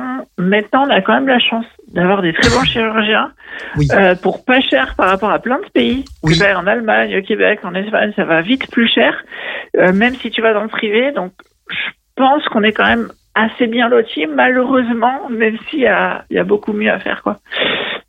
Ma grand-mère Mais- disait toujours on regarde pas les dents d'un cheval qu'on donne. Mais quand même, ça nous fait quand même des belles vaginaux. Enfin, moi, j'ai- pas honte de ma chatte, quoi. Je sais pas si on peut dire comme ça, quoi. C'est ça, Ouais. c'est que moi, je voudrais pas la technique spécifique euh, du péritorine. J'aurais été probablement sur des listes d'attente en France. Euh, maintenant, je sais qu'en Thaïlande, il y a des chires très expérimentés. C'est là-bas que vont Oui. se faire former des chires français, hein, et, euh, et qui maîtrisent les techniques exactement que je Ça veux. reste la Donc, euh, référence. ouais, bah, les chires français vont se former là-bas. hein. Donc, euh, Ensuite, euh, alors, bon, euh, moi au départ, j'étais même parti sur une vaginose sans cavité, pour te dire. Donc, c'était pas forcément le sujet. Euh, mais je sais que pour certaines personnes qui ont des, des problématiques par rapport à ça, euh, c'est compréhensif. Euh, bah, on veut le meilleur pour soi, ce qui est un peu normal. Du coup, ouais, sans, sans cavité, c'est pour aussi éviter de faire les soins post-opératoires. Aussi. Ouais, tiens, on n'a pas Ouais. parlé des dilates, ça faisait longtemps. Ouais, les dilates, ça m'éclate. Tu sais, euh, je, je m'ai- je m'étais, je m'étais posé la question. euh, Enfin, tu sais, on en a parlé hier soir, les lieux un peu exotiques où on a fait nos dilates. Ouais, moi j'avoue, dans mon cas, ça n'a pas toujours, ça a pas trop été le, le cas, mais euh, mais toi, tu as des anecdotes croustillantes, Charlène. Bah, moi, je l'ai souvent, fait dans un centre LGBT. à Grenoble. Ouais, bah non, mais cite pas, merde. Après, ça va se savoir, ils vont voir la tâche, ils vont m'envoyer la facture. Euh, je l'ai fait, euh, attends, dans un couvent. J'étais en avec ma paroisse, donc euh, dans un couvent, euh, et chez mon ex. dans sa salle de bain à l'époque parce que j'avais pas trop envie de, de le faire devant, devant elle à l'époque. Ça me mettait un peu mal à l'aise. Euh, je sais que j'ai des copines qui étaient, enfin une copine qui était coiffeuse et qui le faisait euh, dans son arrière-salle euh, entre midi et deux parce que bah, elle avait pas trop le choix. Et c'est vrai que le post-opératoire, enfin on parle des opérations, euh, le post-opératoire est quand même vachement compliqué. euh, même, enfin pas forcément que pour le la vagino, hein, euh, clairement quand on se fait faire la poitrine ou autre, il y a quelques jours qui sont quand même compliqués, pour pas dire quelques semaines. Et euh, par rapport à ça, quand même, le Covid est positif, dans le sens où on peut s'isoler un peu plus facilement, c'est un peu plus accepté que ben, quand euh, en période hors Covid, où ben, ouais, euh, t'arrêtes de bosser pendant deux mois, ça complexifie les choses. Ouais, c'est ça. Euh, Bah, après le Covid, on le remercie surtout pour les masques. Après, je pense quand même. Ah oui Complètement. Non mais c'est vrai, Merci les Ah. masques. le nombre de copines qui, grâce à ça, ont sauvé leur passing. Enfin, je veux pas dire qu'elles avaient des passings de... Enfin, me faites pas dire ce que j'ai pas dit. mais tu l'as dit. Ouais. non, mais Tu seras puni. Euh, mais sérieusement, euh, j'ai j'ai de nombreuses copines euh, en transition ou qui étaient euh, pas encore hormonées et qui voulaient essayer un peu euh, la vie, la vie en situation avec un masque, ça passe crème. Et puis Ah moi, non, ça me faisait moi, des, je, ça m'a vécu en, en mon début de transition, je l'ai vécu pendant la pandémie. C'est simple, hein, je m'habillais normalement, c'était monsieur. Je m'habillais de façon féminine avec le masque, c'était madame. Mm. Ça faisait tout. Ça m'a sauvé la vie. Maintenant, au contraire, je l'enlève le plus souvent que je peux parce que je veux montrer mon nouveau visage. Mais Bah, ça m'a énormément aidé au début, ouais. moi, ça m'a énormément fait économiser du maquillage. Ça, c'est sûr. C'est vrai. Ah oui, le cache-barbe, ouais. Bah non, moi j'ai des poils blancs donc ça se voit plus, mais euh, le fond de teint, le machin, cacher les rides hein, avec l'âge, tu sais. Je moi je suis une vieille, hein, donc euh, faut un petit peu aussi. euh, j'ai beau être cougar, euh, faut un petit peu cacher les choses. Elle se révèle, elle se révèle. Elle se- toujours. elle se révèle Vous saurez tout à la fin de l'année, de toute façon. De chaque. Euh, Sauf mon 06. 06, non, j'ai pas la conne, Léa. Je donne le tien après. si tu veux. Euh, et euh, voilà, qu'est-ce que qu'est-ce qu'on- qu'est-ce qu'on peut dire de plus euh, Je pense qu'on a tout dit, tout on l'a simplement. tout dit, Presque, on, hein. on va faire une Ah. petite pause musicale pour euh, pour euh, Pour faire souffler un peu. Et faire pipi. si Et veux. pousser, souffler. Et boire, parce que Léa boit beaucoup. Oui. Teddy Bears, Cobra Style. À plus tard.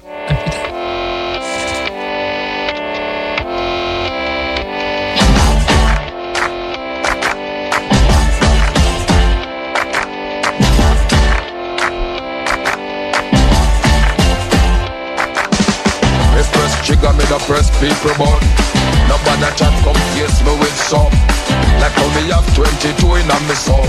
Then I feel so to get the next thousand fool. Press trigger, me the press people button. Nobody chat come face me with some. Like how me have 22 in a me some. Then I feel so to get the next thousand fool. Anytime you ready, put a whistle start war. See who love is when it don't from the style. is the bomb, the bomb, the dang, the dang, diggy, diggy. A room boy don't with the bomb, the dang, the dang, diggy, diggy. My style is the bomb, the bomb, the dang, the dang, diggy, diggy. A room boy don't with the bomb, the dang, the dang, diggy, diggy. Go now, we sit, down and I watch your man a live. Watch your man a war now, who a roll big. Sit down and a plan fi come put man for bridge. Remember when you dig hole that hole you fi dig. Certain little boy we stop deal with. Say them and them bad mind your style is the bomb, the bomb, the dang, the dang, diggy, diggy. A room boy no play with the bomb, the dang, the dang, diggy, diggy. My style is the bomb, the bomb, the dang, the dang,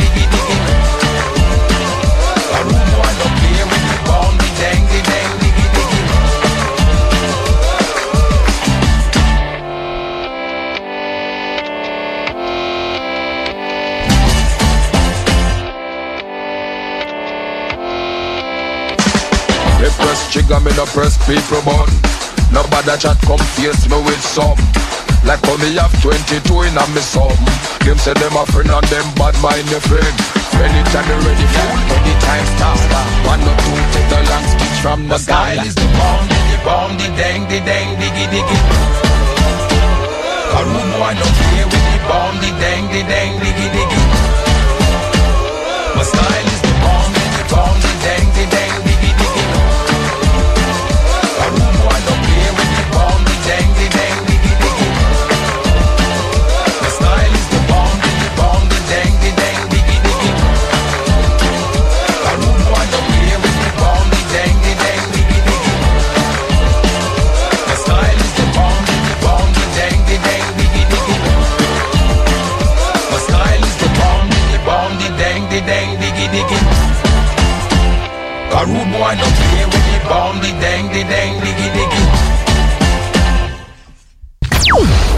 Pour rester en contact avec Radio Pluriel, suivez-nous sur notre compte Twitter et likez notre page Facebook.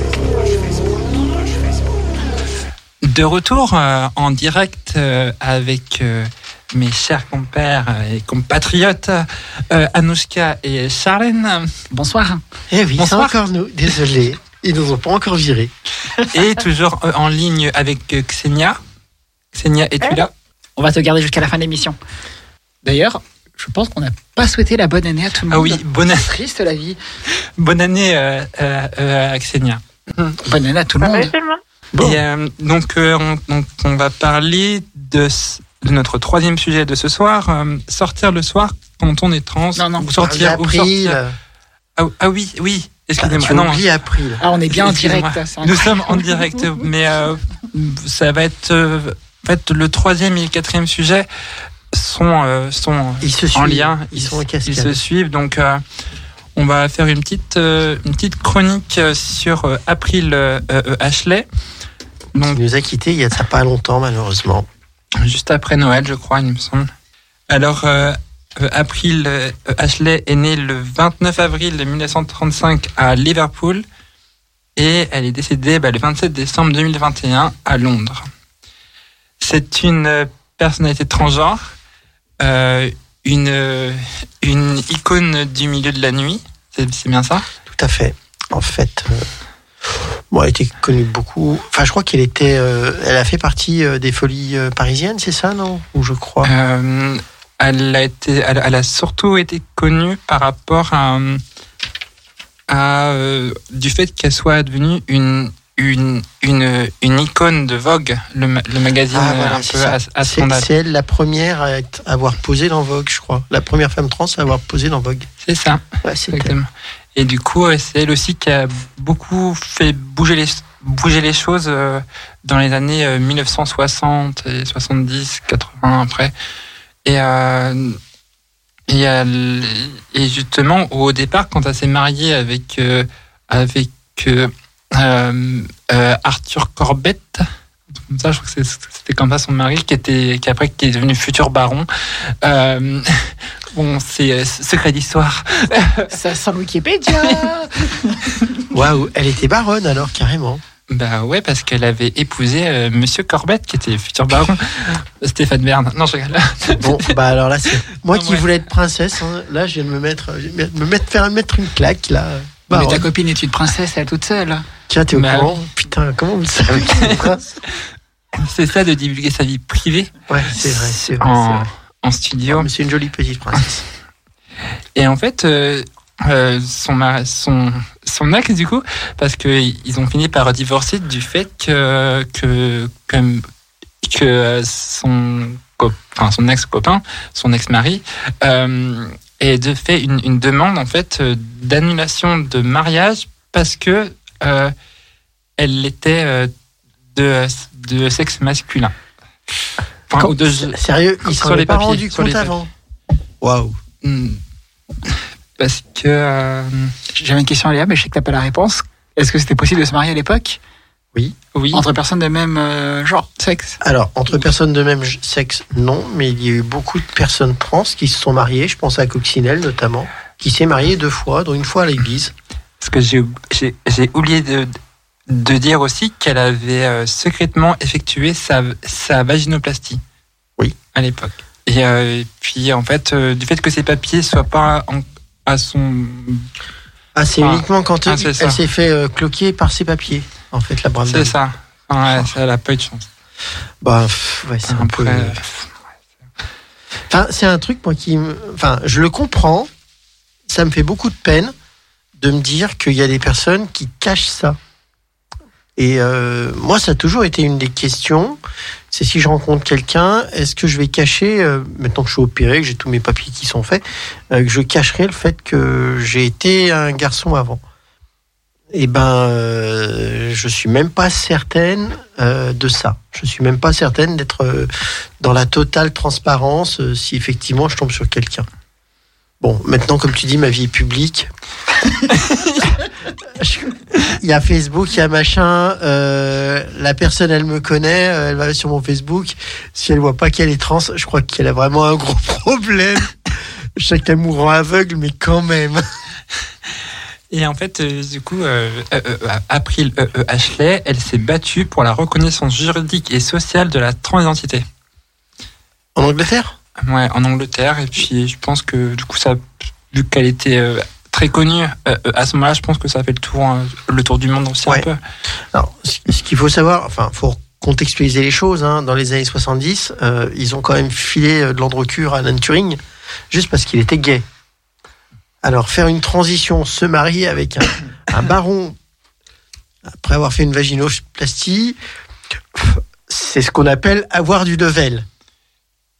Et ce qu'il faut se dire, c'est que les meufs trans de l'époque étaient quand même sacrément badass. hein. Euh, euh, on, les, on les voit, on se dit ah, avec un peu de nostalgie, mais euh, quand on sait, alors je dis pas que c'est des parcours de santé super faciles de transitionner aujourd'hui, ça c'est quand même vachement simplifié, notamment l'accès au papier depuis 2016.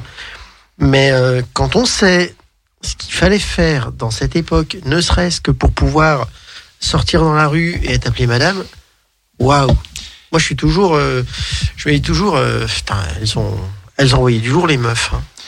Il y a un truc que je voulais aussi euh, rajouter, c'est qu'au XXIe siècle, elle devient l'héroïne d'un mouvement social et politique mené par des juristes militants qui dépassent les considérations biologiques pour intégrer des considérations sociales et psychologiques. Et pif les terfs. Bref, le chien.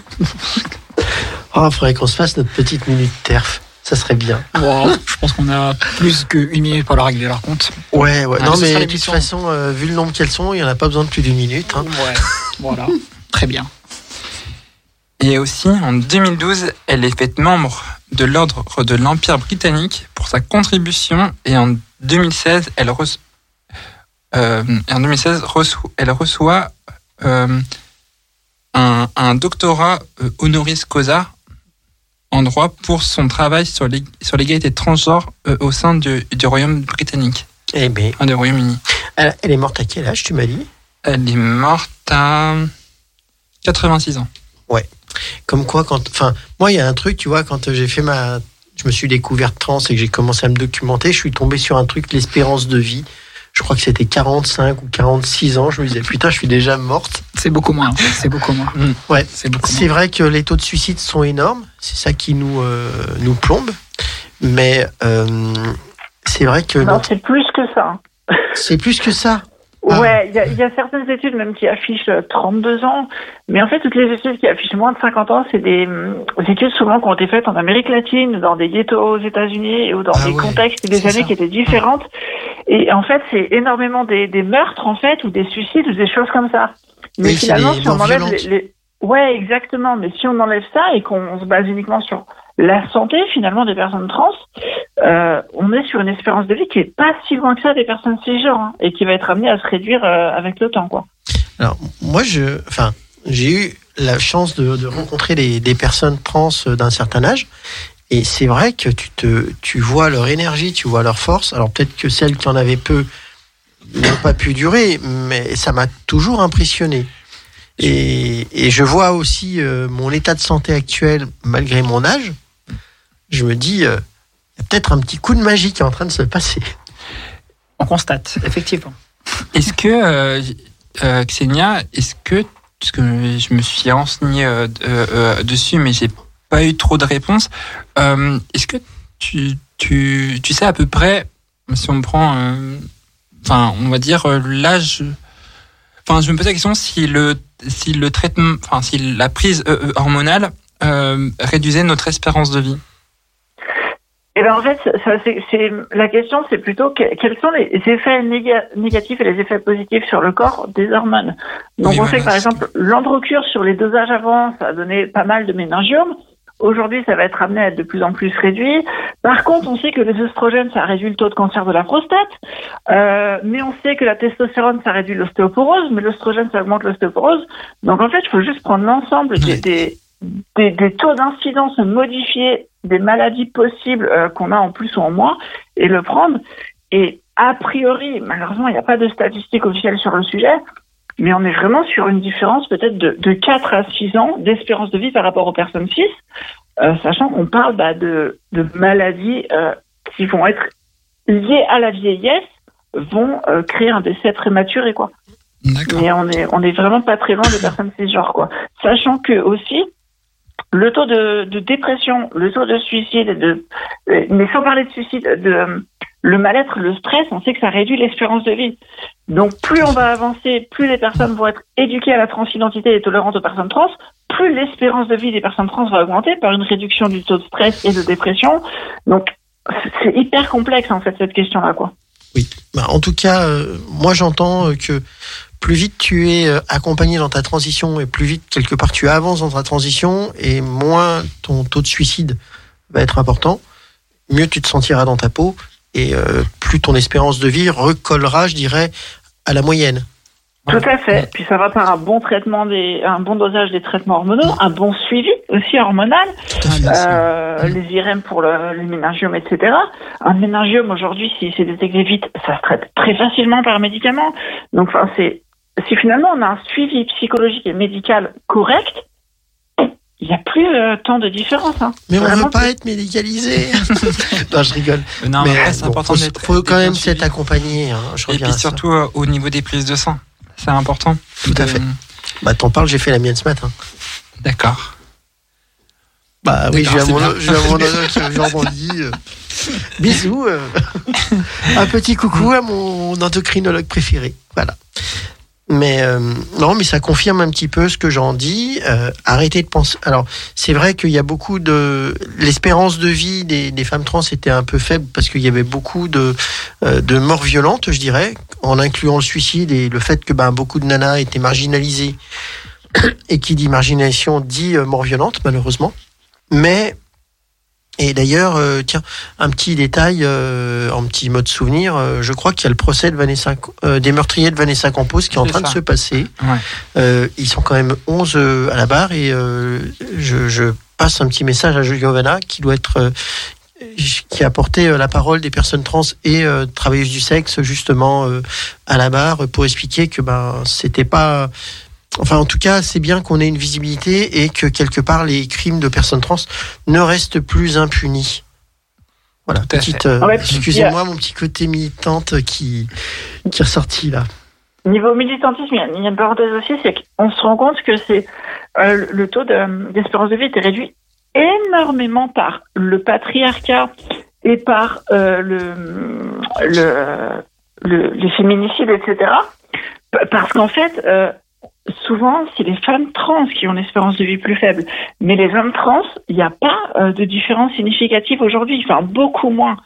Et donc, les femmes trans euh, sont tuées et se suicident et ont dépression parce que c'est des femmes et parce que c'était anciennement des hommes devenus femmes. Donc, c'est aussi un problème sociétal par rapport au, au féminisme et au patriarcat, quoi. À titre d'info, moi, mes premières violences conjugales, je les ai eues depuis que j'ai transitionné. Avant, ça allait bien. Enfin, bon, je- Également. je, voilà, c'est un truc que je m'attendais pas. Et malgré le fait que je sois quand même un peu baraqué, euh, sportive et tout et tout, euh, bah, se faire taper par euh, sa copine, euh, ça, waouh. Bref, passons. Tout à fait. Et euh, je voulais juste. euh, euh, Et je ne euh, parle même pas des violences Hmm. psychologiques, hein, parce Je voulais juste euh, rajouter que, euh, que euh, justement là il y a le- le fameux décompte avec nous toutes sur euh, sur euh, les euh, femmes tuées par euh, leur leur conjoint ou leur ex-conjoint. Il y a un article qui était sorti après je sais plus vraiment mais Et changer la mo- Voilà. le mode de calcul pour Ouais, inclure les ça. femmes trans. pour inclure Ouais, les femmes trans. C'est une bonne chose. Après on est toutes des femmes hein, mais euh, je veux dire euh, Dans le genre, nous, on, ah bah, nous, on est trans, donc on mérite d'être morte, quoi. Et puis, euh, c'est un tru- truc. Moi, je le beaucoup- qui dort mais bon quand même enfin je veux dire Ouais. c'est Mais euh, Il y avait un sujet, moi, que est j'ai- des femmes, quoi. Ouais. Non, euh, ah, Euh, il y avait un sujet aussi, c'est que euh, les violences conjugales ne pouvaient pas être aussi dans les milieux LGBT. En clair, deux lesbiennes qui se tapent dessus, c'est pas compté comme un féminicide. Euh, bah si, euh, et les femmes peuvent tuer les femmes aussi, hein, voilà. Euh, les hommes tuent les hommes. Enfin bon, bref, on va pas rentrer dans le Voilà. détail, mais enfin de le dire comme ça, c'est une lapalissade, mais malheureusement, c'est souvent la vérité. Enfin bref, merci à April euh, de tout son parcours. Ouais, merci à elle. Et on va passer peut-être à un petit épisode de musique et Ouais, attaquer un dernier sujet qui sera un petit peu plus, euh, euh, comment dire, agréable, j'espère. Ouais, c'est ça. Du coup, là, c'est euh, Armin Van Buren, fit Sharon Van Adel, In and Out, in and Out of Love.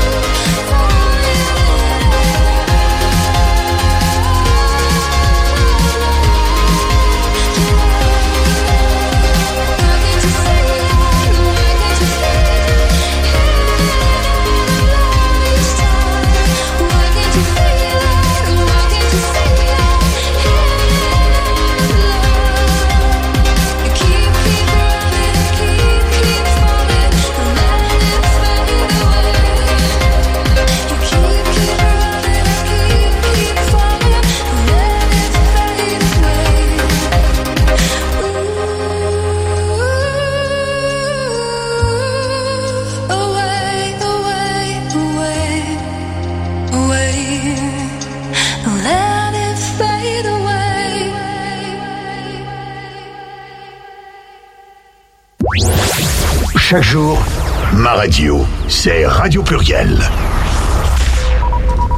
Nous sommes de retour. euh, Pas pour vous jouer un, un mauvais tour, pas, pas comme dans Pokémon. Euh, Et tu t'es recoiffé. oui, je me suis recoiffé, t'as vu? Waouh. Non, c'est mes cheveux qui se remettent naturellement, c'est pour ça.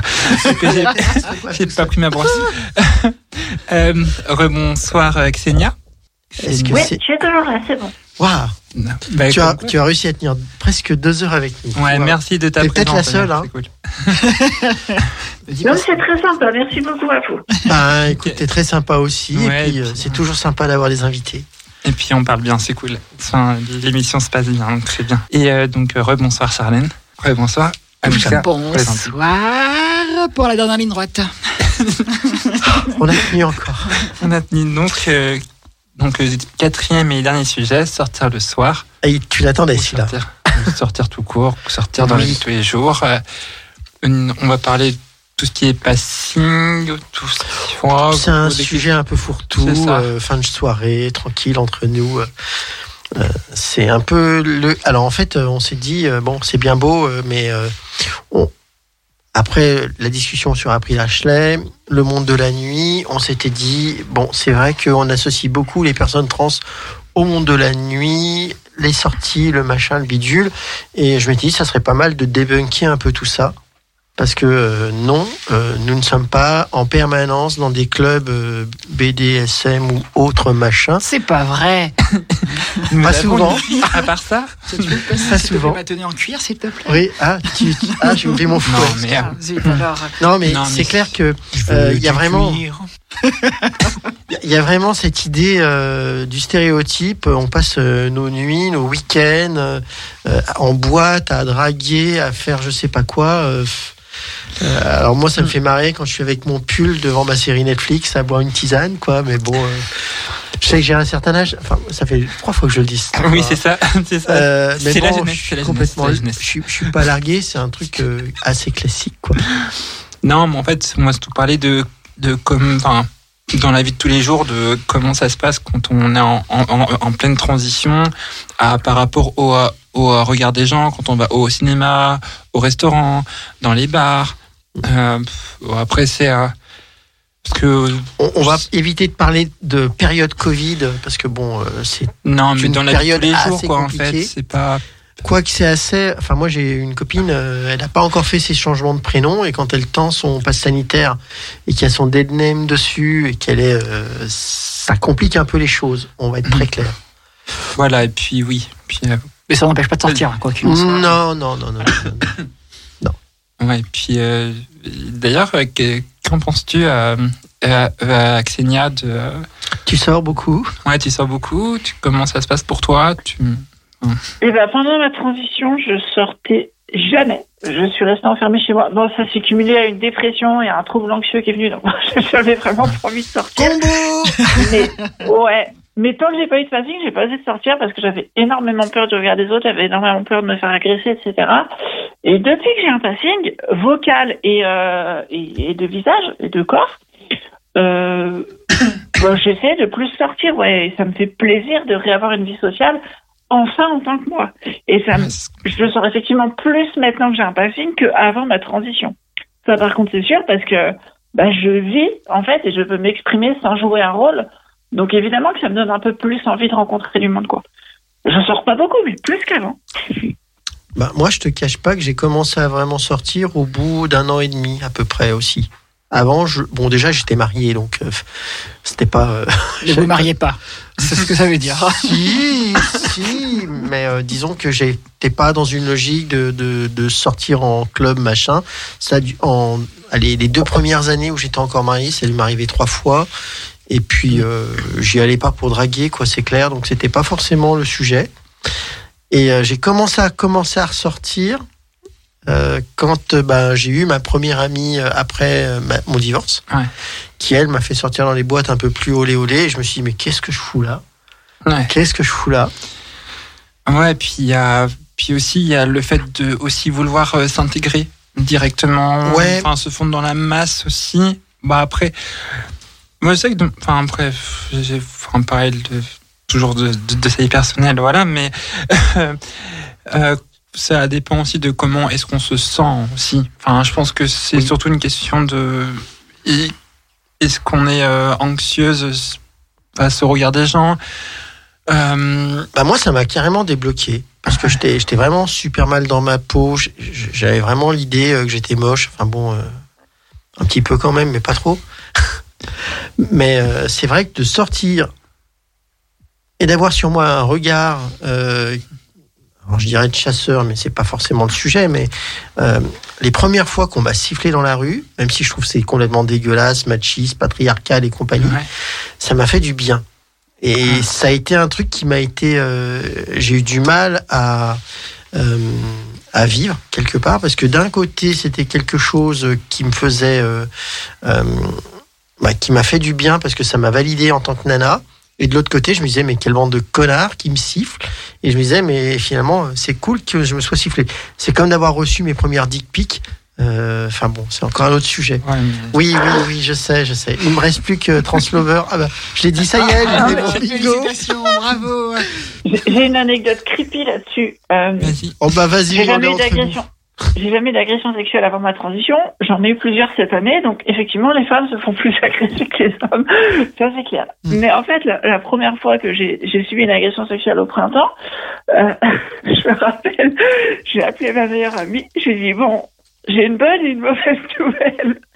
La bonne, c'est que je sais que je suis désirable et que les hommes hétéros maintenant s'intéressent à moi. Bah, la mauvaise, c'est que je viens de me faire abuser sexuellement.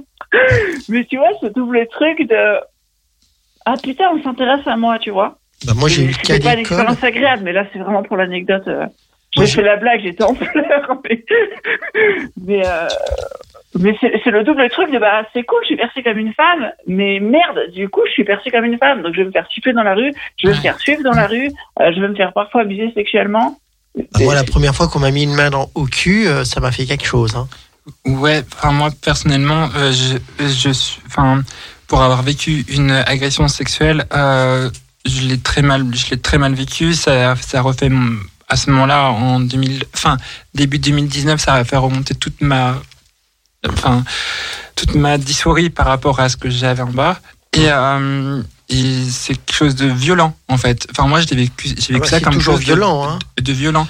Et C'est super violent. et, euh, et euh, voilà. Et c'est un sujet qui, voilà, qui m'a. C'est pas, c'est pas simple. Des fois, vaut mieux, euh, comment dire, en parler en souriant, mais non, c'est pas drôle, quoi. Moi, ça m'est arrivé plusieurs fois d'être en larmes à cause des trucs comme ça. Quoi. Donc voilà. euh, euh, Non, c'est sûr que j'ai fait, j'ai fait de la blague, hein, mais c'est une des choses qui a contribué au fait que j'ai systématiquement peur des hommes maintenant. Je suis bi, mais je m'intéresse essentiellement aux hommes euh, en ce moment, c'est des phases. Par contre, évidemment, à chaque, à chaque date, euh, bah, j'ai très peur maintenant. Ça, c'est clair que ça a changé totalement ma perception de. Alors je n'avais pas peur avant, quoi. Bah, ce qui a changé, c'est que t'es plus chasseur, mais t'es gibier. Moi, j'ai une anecdote comme ça d'un copain c'est- trans qui me racontait, euh, excuse-moi, euh, qui me racontait qu'avant, quand il sortait la nuit, euh, il- il avait peur. Tu sais, euh, quand il sortait seul, il a fait sa transition. Et un jour, il s'est pris la claque de sa vie parce que, euh, en fait, il marchait dans la rue en pleine nuit et il y a une nana qui l'a vu et qui a changé de trottoir. Et, je- et il a eu vraiment, en plus il est gay, donc ça a vraiment rien à voir. Et ça lui a mis euh, une claque euh, monumentale euh, en tant que mec. Quoi. Enfin bon, ça, ça légitime rien les, les agressions sexuelles, les, les, les remarques, les remarques matistes, les remarques sexistes. Euh, et euh, je pense que c'est bien, euh, des fois, je comprends ton point de vue, Charlène, quand tu dis que qu'au départ, tu avais besoin d'être un peu sifflé pour, pour peut-être Ah non, non, faire ton honnêtement, j'aurais pu m'en passer. Mais sur le coup, euh, la réaction que j'ai eue euh, m'a beaucoup emmerdé. Je sais pas comment dire ça, quoi. Euh, c'est te sentir désirable. C'est ce que tu disais, Xenia. Hein, si tu te sens désirable, euh, t'es heureuse de ça. Mais au final, ce qu'on t'a fait, c'est dégueulasse, quoi. Et c'est pas acceptable, Bah quoi qu'il arrive. Bah non. non. Euh, c'est pas acceptable du tout, en fait. Ça peut être considéré comme, comme, comme un viol. Hein. C'est, ça non, dépend un comment viol, c'est- encore autre chose, mais une agression. Enfin, une euh, agression une sexuelle, vraie- enfin, c'est limite, ça, c'est limite un viol des fois. hein. Je suis désolé. euh, Quand je vois euh, ce qu'elle a vécu. Viol, c'est quand il y a la pénétration. je Oui, crois, et ça, c'est voilà, c'est ça, c'est euh, viol, viol, c'est les assises, euh, agression, c'est tribunal, mais bon, c'est un autre sujet. Mais ça reste pas consenti. Oui, oui, oui, on est d'accord, on est d'accord. Ah ouais. Donc, on en était à sortir le soir. Donc, maintenant qu'on Oui, a vu les oui, trucs pas cool, va peut-être parler des trucs un peu plus cool, Oui. et euh, notamment des endroits euh, où on peut aller. Tous. Tous. Je spoil, c'est tous. Bah ouais, on peut aller partout. Au cinéma, au bowling, faire un billard. Oui. Pas, pas au restaurant. hein. Mais sinon, tous. Faire un billard au resto, c'est un peu. Oh si, ça, il y a des, Mm. des restaurants qui ont des billards. Ouais. Non, c'était une parade joke pour ceux qui ne savent pas. Mais sinon, oui, non, bien évidemment, tous les endroits, tous les endroits où sont possibles, que ce soit des endroits euh, communs ou des endroits pour euh, un peu plus olé olé, apparemment. Euh, Ah, c'est ça qu'il fallait. on est, on est, on est, non, on est adulte, on est adulte bien évidemment, et même pour les Alors. personnes plus jeunes qui font leur transition, ça ne les empêche absolument pas d'aller d'aller n'importe où. et, Bah. Tu vois, c'est une question que je me suis un peu posée parce que bon, ma- mon amie n'est pas encore hormonée et typiquement, elle se pose un peu encore des questions autour de bah, où sortir en tant que nana. Et c'est vrai que euh, bah, c'est pas forcément super simple. À part les lieux festifs, euh, alors moi je pensais au Sonic, au Baston, euh, au Elbar et encore, euh, ou d'autres lieux qui sont vraiment identifiés comme LGBT friendly. Euh, sortir, bah, sortir au resto déjà, c'est un peu chaud. Sortir dans une boîte, comment dire, un club échangiste ou des trucs comme ça, n'en parlons pas. Ou alors c'est des clubs euh, qui sont plus orientés gays. Et là, ça amène le malaise de se dire on est encore identifié comme des mecs. Mais sinon, euh, il y a plein de choses qu'on peut faire euh, sans forcément euh, se sentir. En fait, le problème, c'est de se sentir en sécurité quand on sort. C'est ça, Alors, sortir en groupe, ça peut être une solution aussi. aussi. Mais euh, bon, moi, très clairement, je me sens maintenant plus mal à l'aise dans des boîtes de nuit hétéro que dans des clubs un peu plus olé olé branchés, euh, euh, night, euh, genre euh, Sonic. euh. Enfin, moi, typiquement, les glams me manquent énormément. C'était vraiment mon lieu où j'adorais euh, m'amuser, me déchirer. Enfin, me déchirer. Ouais, non. Ah oui, on a les vidéos d'ailleurs. Tout. C'est tout. J'aimerais euh, rappeler quand même certains lieux safe, quand même sur Lyon, Oui, pour les, pour les personnes qui sont en, en, en début de transition ou en cours de transition, Tout à fait. ou même après, enfin peu importe. avant, pendant, après. Voilà, voilà, toujours, toujours, toujours consenti. Euh, et et euh, du coup, il y a certains lieux quand même safe sur Lyon. Il y a le L Bar où on est quand même bien. Oui. Je pense Un que gros bisou à Émilie, Ouais. sa chérie et ses deux petits bébés adorables. Ouais, et euh, le baston, mais euh, après le c'est un, super bar euh, queer LGBT et tout Oui. ça. Hum, Mais après c'est plus le quartier. Enfin, Ouais, c'est entre le vieux Lyon et puis bon, Disons, Faut faire attention quand même, une- fois que tu y es arrivé, tu es bien. toujours être accompagné. Voilà. Toujours. Une fois que tu y es arrivé, c'est bien. Mais c'est vrai que faut y aller, quoi. Euh, Il y a le Sonic, hein, faut pas oublier le Sonic, euh, parce qu'ils ont aussi beaucoup soutenu euh, les causes, et notamment, euh, ensuite, il y a tous les trucs Garçons Sauvages, et j'en passe, et des Ouais. meilleurs, qui sont les institutions. euh, Il y avait le Lavoir, mais qui est fermé. On peut juste indiquer les endroits où ça se situe sur Lyon pour les euh, qui ne seraient pas familiarisées le- avec le-. Le, le L-Bar chérie. est euh, situé euh, à côté du métro euh, euh, Hôtel de Ville, à côté de l'Opéra, euh, rue Garret. Euh, euh, et euh, le baston est situé ru- rue de la Quarantaine. De toute façon, tu vois une bombasse, tu demandes où est le L-Bar, tout de suite, tu peux savoir si tu as des chances. Et si elle a un moto, c'est forcément Charlène. Euh, et aussi, euh, il y a quoi comme lieu? Après, je Tu connais avais dit le Sonic? Sonic le, le Ouais. Sonic. Ensuite, euh, bon, il y a les lieux qui sont plus orientés euh, gays euh, masculins, genre je pense à la ruche, euh, au XS ouais. et euh, la passerelle. Mais bon, on peut y aller, on est quand même sécure, hein, on se fait pas rejeter, on ne fait pas jeter des cailloux, loin de là. Et après, si vous avez besoin de renseignements, de. Enfin, si, ouais, allez au centre LGBT euh, pour Oui. les personnes Il y a le centre LGBT ouais, de Lyon, ouais, c'est qui important. accueille régulièrement. On peut y faire la fête, Donc, euh, 19 rue des Capucins pour rappeler l'adresse. tout à fait. Et euh, c'est que c'est est encore avec nous. Seigneur? Oui. Ah, parfait. Alors, sans peut-être vouloir dévoiler où tu es, si tu en as envie ou pas, est-ce Et que... où tu vas Ouais. Ça, c'est un film. Euh, est-ce que toi, de ton côté, là où tu vis, il y a des endroits que tu aimerais recommander ou peut-être des endroits Ouais, que. Alors, que tu as pu... Non. Je spoil un petit peu, je crois qu'elle a déménagé récemment, donc Mhm. je suis pas certaine qu'elle connaisse encore tous les lieux euh, Ouais. festifs. euh. Autant pour nous. C'est ça. Bah, euh, J'ai commencé ma transition à Toulouse. Et à Toulouse, il y a pas mal de choses. Bah, allez, allez voir les, les assos, ils vous diront. Après, j'ai continué ma transition à Biarritz. Euh, Là-bas, il n'y a rien pour les personnes Oui, c'est ce qui me semblait. Ouais, il n'y a, rien. Il y y a deux lieux euh, plutôt quand même axés gay, euh, gay mec. Ouais. Euh, donc la seule fois où j'ai pu m'éclater là-bas, c'était lors de la soirée organisée à la Pride, où là je me suis éclatée. Euh, et maintenant je suis nouvellement à Nancy et je connais rien et apparemment il n'y a pas vraiment de lieu euh, justement LGBT friendly on m'a dit. Donc euh, ce qui personnellement ne me dérange pas parce que maintenant que j'ai un passing, au contraire je préfère pas aller dans des lieux LGBT parce que paradoxalement j'ai peur qu'on me détecte que je sois une femme trans, alors que maintenant je sais que dans un lieu hétéro, on, on, on verra pas que je suis une femme trans. Alors moi, ça c'est très personnel par contre, quoi. Moi, ça m'est arrivé un truc comme ça qui était assez violent. J'étais avec une, une bande de copines lesbiennes. On va dans un bar euh, gay. Et en fait, elle me dit T'as vu, là-bas, il y a une nana trans. Et je me suis dit Putain, merde, là, comment je le gère? Donc, euh, j'ai dit euh, Ouais, bah, il y en a deux, je suis là. euh, Enfin, bon, euh, ça a un peu tué le game, mais tant pis. je- ça m'avait fait bizarre, quoi. Alors, euh, il, euh, nous reste 4-5 minutes. Déjà. Euh, Déjà Déjà, eh oui, déjà.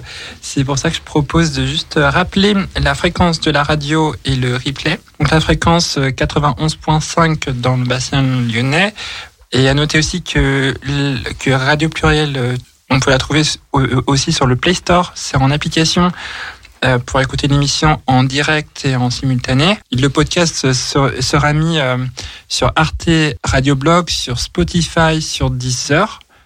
Donc, si vous ne pouvez pas le réécouter, euh, Euh, c'est votre faute. Et, euh, et pensez à taper euh, pluriel euh, gay. Mais pas trop fort. Euh, Ne tapez pas sur les gays. terrible, c'est terrible, les copines, hein, franchement. Ok, ok. Coupe mon micro, s'il te plaît, Bernard. Et euh, donc, euh, n'hésitez pas à aller euh, écouter si vous souhaitez euh, aller faire un tour.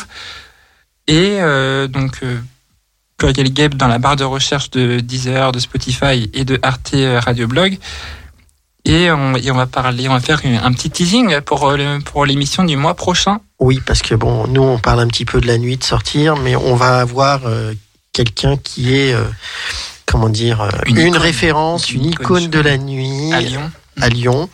Euh, moi, je l'appelle un peu ma maman, même si parce que c'est un peu elle qui m'a fait ressortir euh, dans les milieux nocturnes. Je parle de Frida. de Frida, ouais. Et, euh, et aussi, euh, je, je voulais aussi remercier euh, Xenia pour euh, sa pour sa bienveillance Merci, et euh, son écoute Ouais. et d'avoir d'être intervenu et euh, à très vite hein, si un, si un de ces jours tu On veux- essaye de reparler reparler, juste euh. après. Et en tout cas, euh, merci beaucoup ta participation et d'avoir réussi à tenir deux heures avec nous parce que c'est pas facile. Merci.